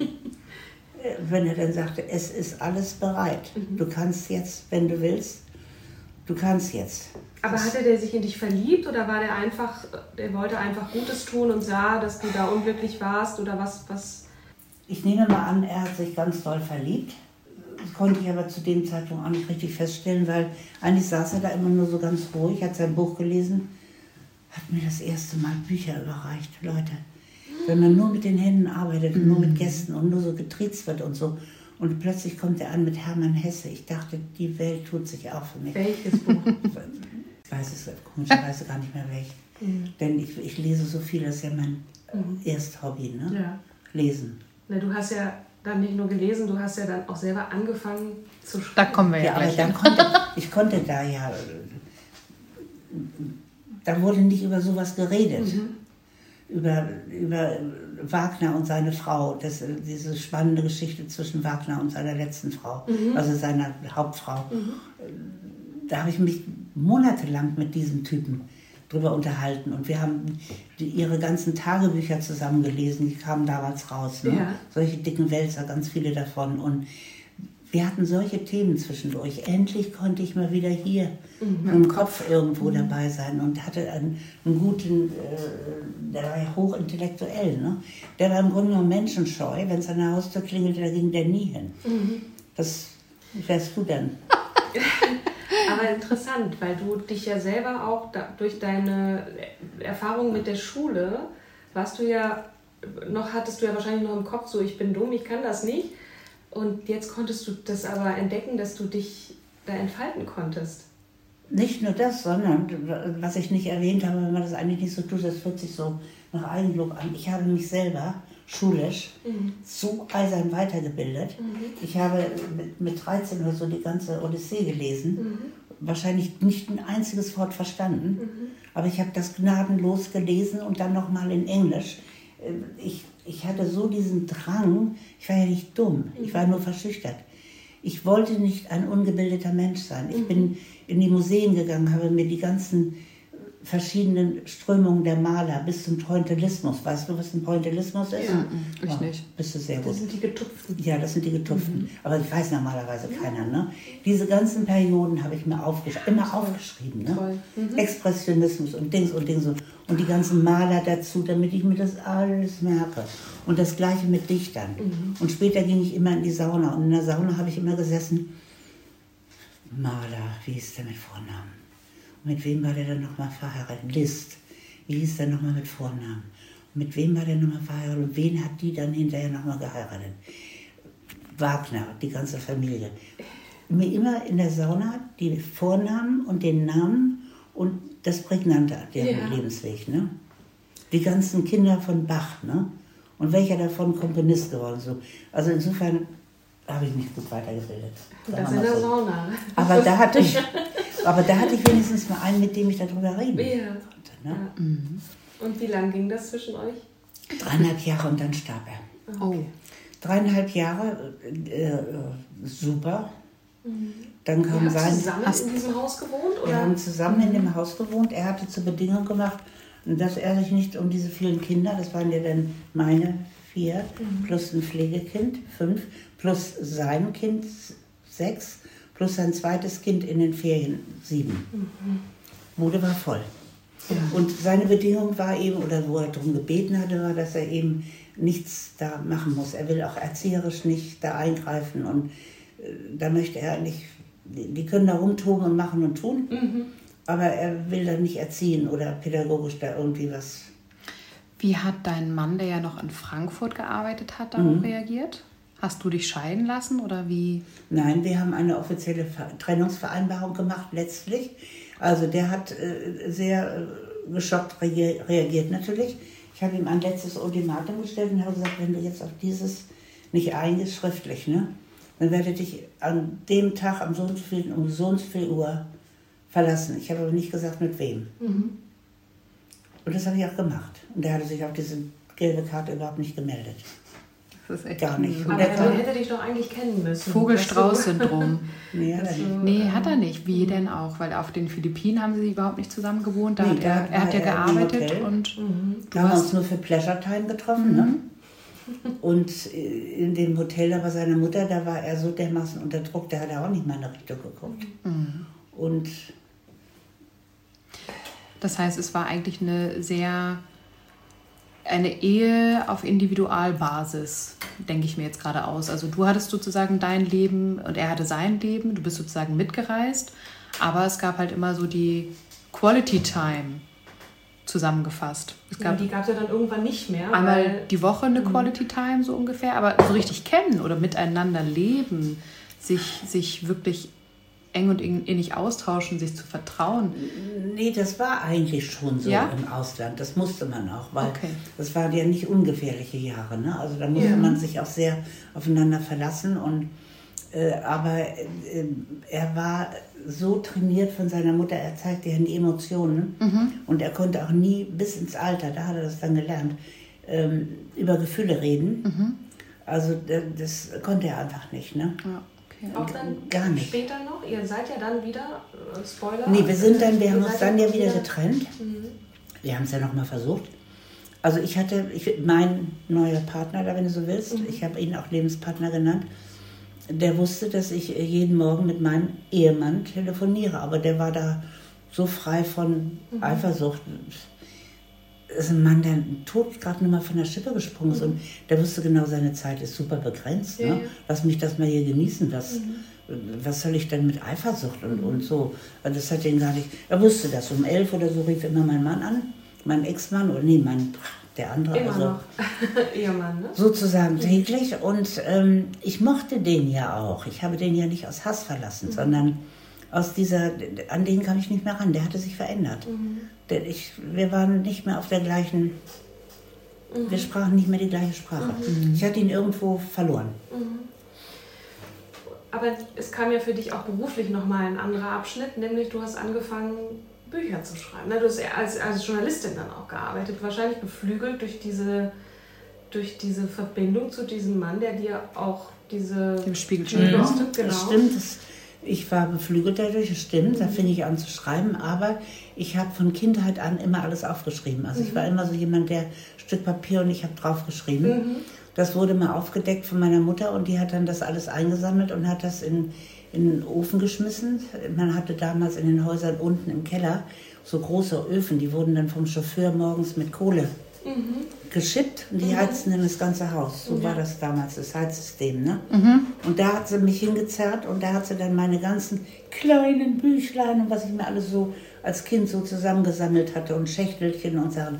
Und hat gesagt, das wäre alles Spinnkram, Träume sind Schäume und dieses, was ich da aufgeschrieben habe, so ein Kitsch und so ein Unnötig, also alles ins Feuer. Ne? Mir wieder aber gesagt, ich muss das heimlich machen. Habe ich auch gemacht. Ich habe mir oben unterm Dachboden so ein, wo wenn ein Dach so macht Ja. und da ist so eine Wand davor gebaut, weil man hier ein Zimmer draus gemacht hat, dann ist hier so eine Lücke. Ja, wo, wo die Spitze des Dachs ist. ne? Da habe ich mir ein Bett gebaut Ja.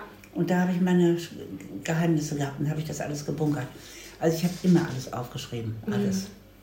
Also Schreiben war für mich ganz wichtig, Lesen und Schreiben. Das fiel dir dann auch leicht offensichtlich, weil du hast ja nicht nur journalistisch gearbeitet, sondern ja auch belletristisch. Also Ja, du es fiel ja, mir sehr leicht. hast Ich ja dann angefangen unter einem Pseudonym. Und ich kann heute gar nicht mehr. Ich habe alles vollgeschrieben, was es nur gibt. Ja. Also ich hatte dann einen sehr strengen Chef. Ich bin extra zu einem Fachverlag gegangen, weil dort äh, kannst du alt werden. Ja. Da, und in diesen äh, Petra und wie sie alle heißen, da bist du mit 30 schon Stein alt und musst immer noch kreischend auf ganz jung machen. Ne? Ja, Und das konnte ich nicht. Ich hatte auch zu viel Verantwortung zu Hause, zu viele Kinder da. Und, Ja. so viel. und ich habe dann extra einen Fachverlag gewählt, der hat mich sofort genommen. Frau Fuchs, nee, Frau Dings, ja, Fuchs hieß ich damals, natürlich. Sie sind genau das, was ich nicht wollte. Sie sind eingestellt, aber helfen tue ich Ihnen nicht. Und Sie müssen mindestens drei Jahre bleiben. Das war Ja. mein Anstellungsgespräch. Okay. Und jetzt gehen wir. Wein trinken. Und ich sagte dann, und ich sagte dann, ich trinke aber keinen Alkohol. Eigentlich eine Todsünde, weil mein Chef trank kräftig. Ja. Und der dachte natürlich, ich gehe jetzt immer mit ihm eintrinken. Jetzt geht das mit der schon so los. Die trinkt ja noch nicht mal. Ne? Na, jedenfalls bin ich da sehr Als lange was wurdest du eingestellt? Als seine, Journalistin, als Redakteurin. Okay. Journalistin. Ja. Und habe dann ganz Deutschland abgegrast, Geschäftsreisen, die ich geliebt habe. Für welchen Bereich? geschrieben. Hm? Für welchen Bereich? Ganz viele. Der hatte sechs Publikationen und Aha. ich musste allen zuarbeiten. Ich, äh, Fachzeitschriften, ja. Mhm. Und ich wurde dann Chefredakteurin von einer, die sich nur mit Bahnhöfen beschäftigte. Aha. Hört sich grottendoof an. Was so spannend. Das waren die Jahre, wo die kleinen Bahnhöfe alle geschlossen wurden mhm. und man dachte, man braucht die nicht mehr. Jetzt werden sie alle wieder eröffnet. Mhm. Ne? Und wo die ersten äh, Frauencafés in Mannheim zum Beispiel eröffnet wurden. Ich kannte jeden, ungefähr jeden Bahnhof in, in äh, halb Österreich und ganz Deutschland. Mhm. Aber äh, richtig gut. Ne? Ja. Also, und dann eine andere, also für mehrere Zeitschriften musste ich. Und ich durfte auch immer die Glossen und sowas alles schreiben. Mhm. Das, dafür war ich zuständig. Äh, ja, und dann starb dieser, mein... Der Lebensgefährte? Mein Lebensgefährte. Und da habe hab ich dann ein Buch drüber geschrieben, das wisst ihr ja, ne? Mhm. Ja, ne? Da habe ich ein, ich nenne es immer Büchlein, weil es ist ein schmales Buch geworden bei Rowold, äh, weil es ist ein Thema, das kannst du nicht in ein dickes Buch packen. Mhm. Das Thema ist zu sein Sterben, sein selbstgewählte, die selbstgewählte, so wie er sterben wollte. Mhm. So wie er das wollte, so haben wir das gemacht. Gegen alle Konventionen mhm. Und gegen alle Regeln und gegen alles und gegen alle medizinischen Ratschläge und alles und so. Also er hatte sich das so vorgenommen und ich habe ihm dabei geholfen. Mhm. Ich war dann sozusagen seine Ärztin und habe ihm die ganzen Spritzen gegeben und ihn bis in seinen Tod begleitet. Mhm. Und äh, habe mich dann mit ihm ins Bett gelegt. Er war tot. Mhm. Und da wusste ich natürlich überhaupt nicht, wie es weitergeht. Ne? Ja, klar. Ich hatte ja von meinem Ehemann keinen Unterhalt gefordert. Dieser hier war nun gestorben. Da war ich ja auch nicht erbberechtigt oder irgendwas, wir waren ja nicht verheiratet. Ich hatte keine Ahnung, wie es weitergehen sollte. Und da kam Rudolf Augstein, der Spiegelmensch, und hat mir ganz viel Geld in die Hand gedrückt. Einfach so? Einfach so. Mhm. Der hatte mitgekriegt, wie ich diesen, diesen äh, selbstgestalteten Tod, wenn du so willst, das Sterben von diesem ja. Menschen das hatte er mitgekriegt, dass der das eben so und so wollte. Ne? Nicht noch eine OP und nicht eine Chemo und nicht das und ja. nicht so. Ähm, und das hat ihm so imponiert, dass er wahnsinnig viel Geld äh, hat die Schenkungssteuer, die nochmal genauso hoch war, mhm. Richtig alles mit Brief und Siegel und Rechtsanwalt und was weiß ich und so. Und dann hatte ich für die nächsten vielen Jahre Geld. Mhm. Monika, war das kein Skandal? Weil es ist ja sozusagen eine Beihilfe. Das ist ja keine Sterbehilfe. Das ist ja, also das ist ja ähm, nee. okay. Morphium ist ein Schmerzmittel. Okay. Also er wollte diese Behandlung nicht und sonst wäre es ja eine ah, ja, Straftat okay. und das ist es ja Gut. gewesen. Gut. Es ging ja, es ging letztlich darum, dass er dann natürlich keine Nahrung mehr aufnehmen konnte und dann, dass wir dann eben mit, ähm, mit einer bestimmten äh, Astronautenfutterkram mhm. da anfing und er natürlich als Kettenreaktion immer mehr Sachen entwickelte. Ne? Dann war er plötzlich halbseitig gelähmt. Mhm. Dann hatte er plötzlich ein grünes und ein braunes Auge. Mhm. Dann konnte er plötzlich nicht mehr sprechen. Das baute ja so sukzessive ab ja. In Richtung Tod. Ja. Und er hatte immer gesagt, solange er noch denken kann, er hat mir also täglich, wochenlang sein Leben erzählt. Mhm. Bis er die Beine anzog im Bett, war ja nur noch im Bett mhm. und war ganz geschrumpft. Ich konnte ihn also so tragen mhm. zur Badewanne. Ich habe ihn jeden Tag in die Badewanne gesetzt und habe ihn dann auch wieder raus und konnte ihn, also weil er so, so ein Nichts geworden ist. Mhm. Und er hat gesagt, bis sich sein Geist verwendet, sich sein Geist verwirrt, dann möchte er gerne, dass ich mit ihm zurück nach Hamburg fahre und dass er in unserem sogenannten Ehebett, sage ich jetzt mal, ne, dass er da stirbt. Mhm. Wo wart ihr denn? Äh, Im Schwarzwald, natürlich, okay. wo denn sonst. Mhm. In einem, einem berühmten Hotel und das mussten wir heimlich machen. Das hat aber Rudolf auch schon alles organisiert, weil ein Hotel ist kein Krankenlager. Ne? Mhm. Und dieses, diese ganze Suite, die wir da hatten, das war ein absolute Krankenlager. Da waren da hatte ich meine ganzen Spritzen und die ganzen Ampullen und diese und ich diese Medikamente, die ich ihm gespritzt habe, die kamen ja, die kommen aus einem Giftdepot. Die werden, müssen täglich geliefert werden. Mhm. Die hast du nicht im Hause. Mhm. Die werden täglich geliefert, das muss ja alles organisiert sein. Ne? Aber das klappte. Aber da stand eben Rudolf Augstein dahinter. Ne? Darf ich kurz Und was- er hatte für, für Rudolf Alkstein gearbeitet, ne? Ja. Der ist der Spiegel. Genau, ja. Wo hast du die Kraft hergenommen? Das, Das darfst du mich nicht fragen, weil das ist, das war für mich normal. Für mich war das normal. Ich war klapperdürr. Das ist verständlich, ne? weil ich Mhm. konnte auch nicht essen da bei ihm im Zimmer, weil ich konnte ja gar keine Essensgerüche aushalten. Mhm. Ich bin dann immer in so einen Vorraum, in den Kleiderschrank gegangen. Mhm. So ein großer, großer Kleiderschrank, da habe ich mich so reingesetzt, Tür zu und habe mir vom Kellner irgendwas bringen lassen, habe das da gegessen und dann wedel, wedel, wedel, weil er Essensgerüche, da da- da- Mhm. ist er fast umgekommen, Wie lange ging diese Phase? wochenlang. Und ich hatte die Kinder verteilt, alle.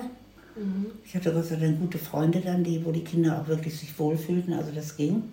Hat niemand Schaden genommen. Und dann bin ich mit ihm nach Hause gefahren, eben als ich gemerkt habe, als er dann eben gelähmt war und die- diese Augen so und auch nicht mehr sprechen konnte, so, da haben die, der, der ein Zimmermädchen mit ihrem Ehemann, die haben ihn bei Nacht und Nebel, dann haben wir ihn ins Auto getragen, so gelegt und dann bin ich mit ihm nach Hamburg gefahren. Und da hatte ich dann auch wieder Hilfe und dann haben wir ihn da ins Bett gelegt und dann hat er noch vielleicht, so genau weiß ich das gar nicht mehr, vier Tage oder fünf Tage oder so, noch so ein bisschen geatmet. Und ich habe mich einfach nur dazugelegt. Ich habe da also mit ihm gelegen in dem Bett, habe hin und wieder mal ein bisschen Wasser getrunken. Wollte er alles nicht mehr, ne? nicht essen, nicht trinken, gar nichts. Und wir hatten abgemacht, dass wenn es ans Sterben geht, dass ich mir ein, ähm, ein bestimmtes Abendkleid anziehe. Da waren wir mal auf dem Presseball zusammen, was er hasste wie Sau. Oh, muss ich dahin? Ja, ja sowieso, Sie müssen dahin. Und dann hat er mir also irgendein bombastisches Abendkleid gekauft, tollster Sorte. Und das sollte ich anziehen. Und das wäre dann für ihn das Zeichen, dass, dass es jetzt dass die Endrunde kommt. Ne? Das habe ich dann auch gemacht. Also als dann er dann gestorben war und sein bester Freund kam, der ursprünglich mal Pfarrer war und dann aber äh, vor dem Altar äh, bei seiner eigenen Hochzeit Nein gesagt hat. und dann rausgeflogen ist aus der Kirche. Uli Schwarz hieß der, das ist ein ganz, berühmt, äh, ganz bekannter äh, Spiegelmensch dann geworden, also Ja. ein toller äh, äh, Journalist. Der hat Nein gesagt, ne? Und der war selber Pfarrer. Also der hat natürlich, der war sofort raus und ist dann eben Journalist geworden. Der kam aber, der hatte mich gefragt, ob er dann kommen darf und Ja. irgendwelche, mm, war katholisch, ich weiß nicht, was er gemacht hat. Ich habe ihn allein gelassen dann, ne? Äh, da war ich immer im Abendkleid die ganze Zeit, ne? Und Der muss sich, nee, der hat sich nicht gewundert. Aber es könnte sein, dass er sich gewundert hat, denn ich kam ihm entgegen im Abendkleid. Könnte man auch anders deuten, ne? Also irgendwie schon ein bisschen skurril, wenn ich mir das jetzt so überlege. ne? Aber es war ja so eine verdrehte Zeit, ne? Die war ja so, so wahnsinnig verdreht. Wir sind jetzt in den 80ern, ne? Mhm. Ja. So, und dann war ich fünf Jahre weg. Fünf Jahre weg von meinem Ehemann. Ach so, okay. Bis der, bis mein Ehemann dann irgendwann mal die, das CCH hier in Hamburg angeboten bekommen, bekam als, als Direktor. Und nichts ahnend hat er ja gesagt, weil er dachte, ist er wieder in meiner Nähe und wir können es ja nochmal versuchen. Ich bin geläutert, hat er gesagt. Ne? Ich bin geläutert, nichts damit geläutert. Der erste Tag, wo wir zusammen in diese Wohnung, so, die ich äh, renoviert habe und so mit Freunden, und ich habe ihn ins Hotel getan, man darf ihn ja nicht überlasten, mein Ehemann, da oben. Äh, das Hast du so gedacht? ja, in, in, mit so Wände streichen und so, damit kann man dem, diesen großartigen Menschen. Der kommt doch ganz nach oben hin, der ist doch so groß. Nein, das so niedrige, Er kommt auch nach oben in die Ecken. so niedere Arbeiten, das ist, ist So nichts. niedrige Arbeit, ja, ich Nein, verstehe. das ist, komm, tu den mal ins Hotel. Und dann war er so lange im Hotel und dann, als alles fertig stand und so, dann ist er dann gekommen. Und da habe ich gleich gemerkt, mm, der ist überhaupt nicht geläutert. Glaubt niemanden, der sagt, er ist geläutert. Also nichts damit geläutert. Und das war uns, wurde uns ziemlich sehr schnell klar, dass das nicht mehr so klappte. Uns, da meinst du dich und die Kinder? Oder Nee, meinst du ihn und i- ihn und Ihn, dich? er und, und ich. Ah, okay. Und die Kinder, die sofort unter seiner äh, cholerischen Art äh, äh, zu leiden hatten, also mhm. Basti speziell, äh, die haben das auch sofort gemerkt. Sind das so? Die waren jetzt mich gewohnt. Mhm. Ich habe ohne Strafe erzogen, ich habe ohne Schimpfen erzogen. Mir Basti gerade heute noch mal im Wald erzählt. Er hat mich noch nie schreien hören. Ich habe nie geschrien. Mhm. Ich habe auch nicht geschimpft. Ich wurde sehr leise, wenn ich äh, mhm. einem Kind was Wichtiges mitteilen musste. So nach dem Motto, das geht so nicht. Dann wurde ich ganz mhm. leise. Und dann hat das Kind zugehört. Ne? Hätte ich geschrien, hätte das Kind überhaupt nicht doofe Mama, hätte es gesagt. Was ja der Impuls ist, ne? Man ist ja aufgebracht und will, dass mhm. das Kind jetzt das tut, was man, was man will. Und Geht das ist Schreien ja überhaupt nicht. Nee. Kennen wir ja auch von, von, von uns, wenn wir streiten und jemand laut uns gegen oder einem gegenüber ist, dann macht man die Schotten zu. Also man klappt ja, sozusagen. Natürlich. Ja, ich, oder man wird auch laut. Wundersamerweise, zumindest habe ich das entnommen in der Vorbereitung, dass ihr euch da zusammengerauft habt auf irgendeine Art und Weise, die so dann doch wieder in so was Freundschaftliches. Nein, es ist nochmal eine große Liebe. Aha. Hm? Ja. Nanu? Das ist nochmal eine sehr große und, und leidenschaftliche Liebesgeschichte geworden. Freunde. Verrückt. Da kommt aber nochmal ein ordentlicher Knick. Ja. Also erstmal musste er wieder ins Ausland gehen. Also ja. es kam zu dem Zeitpunkt, als er da gleich mal am ersten Tag sich so schlecht benahm und mit so einem Aschenbecher durchs Zimmer fliegen ließ, weil ich dann nicht so wollte wie er. Ne? Und ich bin doch hier noch immer der Herr im Hause. Und dann buff, und bis sich genau geläutert. Mhm. Und ich war es nicht mehr gewohnt, so angesprochen zu werden. Ja. Und so, ich war es überhaupt nicht gewohnt. Ne? Und ich war jetzt mit einem auf Augenhöhe Mann zusammen gewesen, der ja. hätte sowas nie gemacht. Ne? Das hat mich also wahnsinnig äh, geschockt. Und dann kam aber just sozusagen in den Tagen eine, eine Anfrage aus Saudi-Arabien. Und da haben wir beide so, sofort gesagt, okay, mach das. Du gehst. Und dann war er die nächsten 20 Jahre weg. Ah. Ja. Da Bis 2000 dann ungefähr? Über 2000 rüber. Mhm. Das war die, da war er in ganz, ganz vielen Ländern, wo ich dann sehr viel war. Und je nachdem, ob ich freiberuflich war, dann war ich da natürlich länger, als mhm. die Kinder größer waren auch. Oder mit meinem Chef, den ich, als ich festangestellt war, der hatte sehr viel Verständnis, war ich auch dreimal im Jahr mindestens mhm. irgendwo in irgendeinem Land. Und bis die Kinder 20 waren, kamen die mit. Also da war dann so, die, alle Länder eigentlich, ne, im mhm. Grunde genommen so. Das, das war toll. Und wir hatten uns versprochen, plötzlich konnten wir auch gut miteinander auf Distanz. Wir hatten uns versprochen, wenn ich ihn besuche, ist Sonntagsstimmung. ist immer Sonntag. Was, ne? was ist Sonntagsstimmung bei euch? Kein Zank, kein Streit, okay. keine Diskussion ja. oder irgendwas. Wenn er nach Deutschland kommt, was er nur einmal oder zweimal im Jahr tat, ja. Sonntagsstimmung. Das hatte zum Nachteil, aber ich konnte mit ihm nie, sagen wir mal, äh, Finanzgespräche führen. Ernste äh, Themen, ne? Mhm. Schulprobleme. Ich konnte gar nichts mit ihm besprechen. Überhaupt nicht. Nur, inzwischen war es so, ich war so selbstständig geworden und war mir so meiner Sache so sicher und habe auch gemerkt, dass die Art und Weise, wie ich das Leben angehe, damals in diesen Jahren, ist ein Erfolgsrezept. Ne? Die Kinder liebten ihre Pubertät. kennt ihr Kinder, die ihre Pubertät lieben? Die kennt ihr nicht. Ich fand meine auch nicht cool, nee.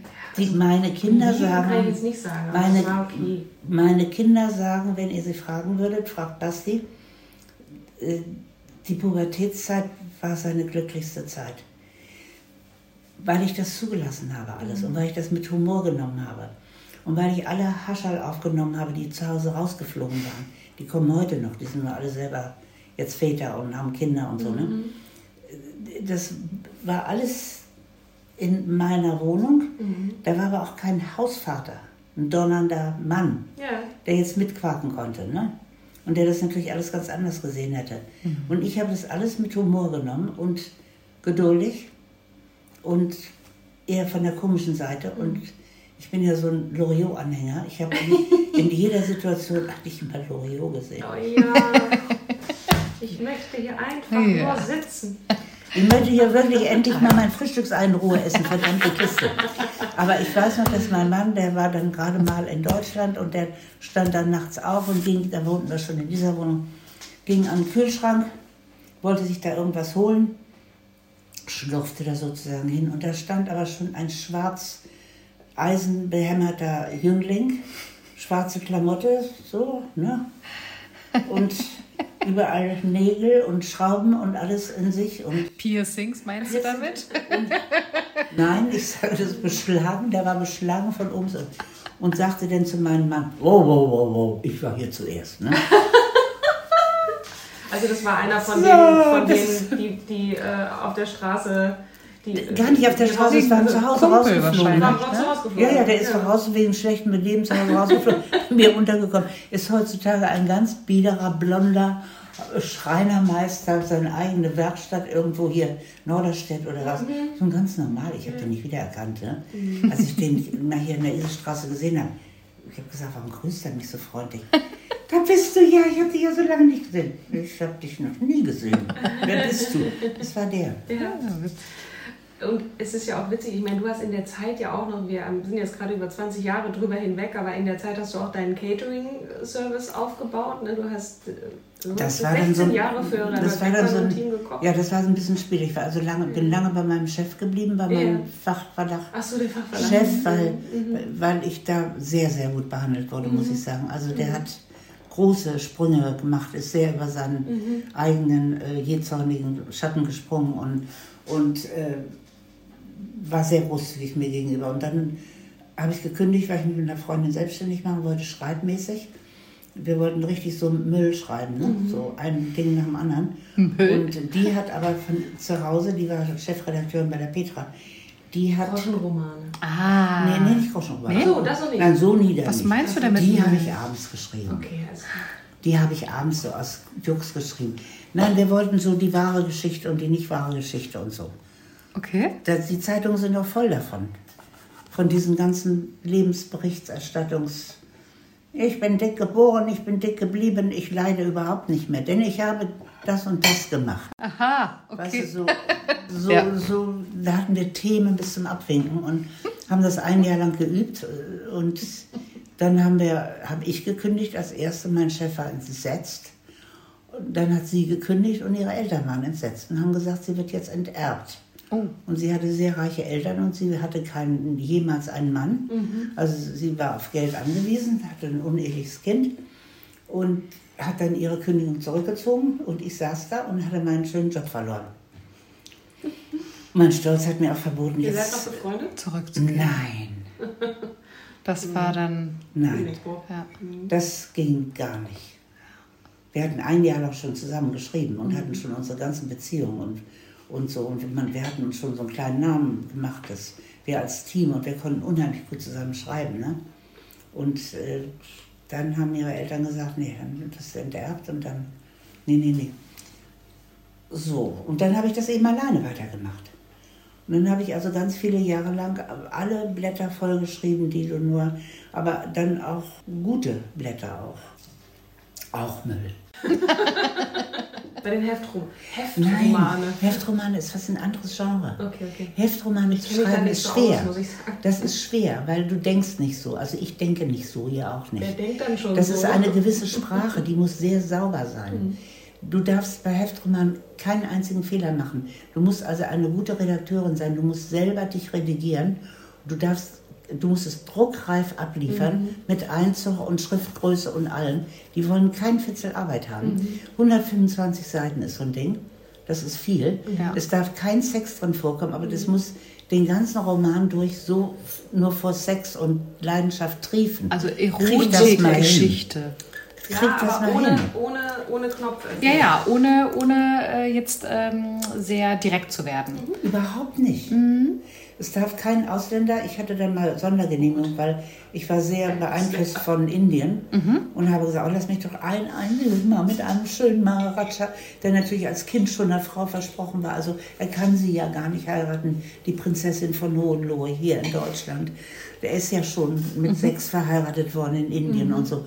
Also einmal haben sie mich sowas machen lassen und einmal haben sie mich eine Geschichte in, in Riyadh, also in Saudi-Arabien machen lassen, weil ich da auch so, so von so einem Scheich da so beeinflusst war und dachte, den muss ich einfach verbraten. Ne? Aber ansonsten dürfen keine Ausländer drin vorkommen. Äh, Diese Dinger sind schwer zu schreiben, bringt wenig Geld. Ich habe sie in drei Tagen geschrieben, drei Sitzungen. Habe sie dann nachts nochmal redigiert, habe einen Kurier angerufen sodass das Ding dann pünktlich morgens bei der Redakteurin lag. Denn ich habe immer ein Exposé geschrieben, ich habe nie in meinem Leben für die Schublade geschrieben. Das hatte ich mir geschworen, als ich anfing zu schreiben, mhm. professionell. Ne? gesagt, nee, also dieses lyrische, romantische, ich, ich stelle mich jetzt mal als Schriftstellerin dar und schreibe jetzt mal ganz was Tolles. Und ich habe immer erst ein Exposé und habe das verkauft und dann erst habe ich das geschrieben. Aha. Insofern musste ich diese Heftromane ziemlich schnell.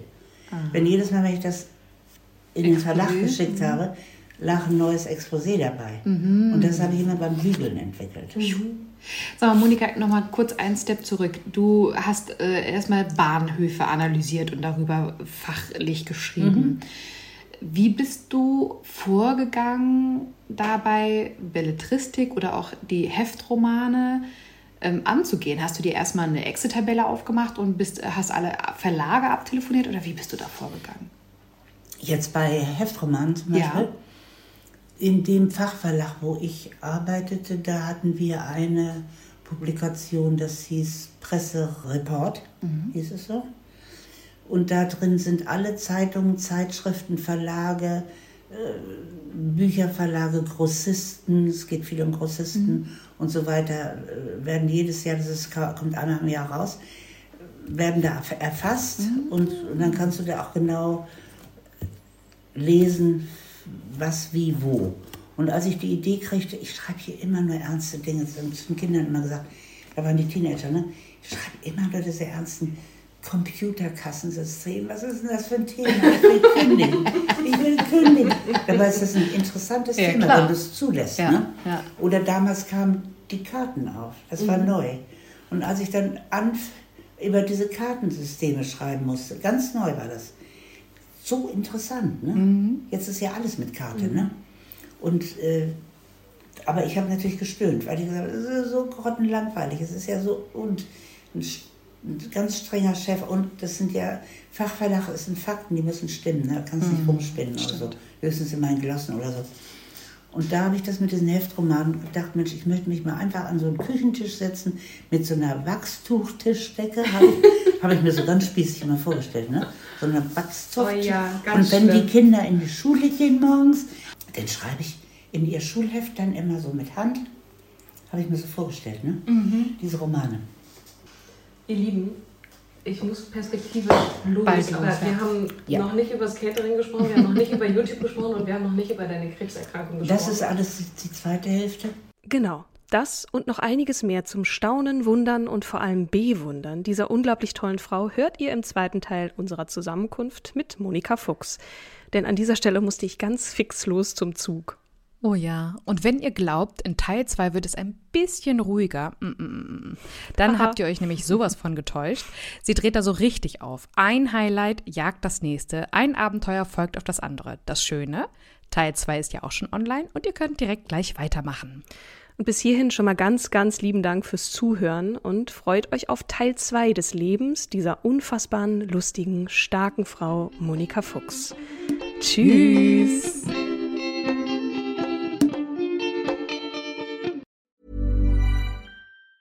Planning for your next trip? Elevate your travel style with Quince. Quince has all the jet setting essentials you'll want for your next getaway, like European linen, premium luggage options, buttery soft Italian leather bags, and so much more. And is all priced at 50 to 80% less than similar brands. Plus, Quince only works with factories that use safe and ethical manufacturing practices. Pack your bags with high-quality essentials you'll be wearing for vacations to come with Quince. Go to quince.com slash pack for free shipping and 365-day returns.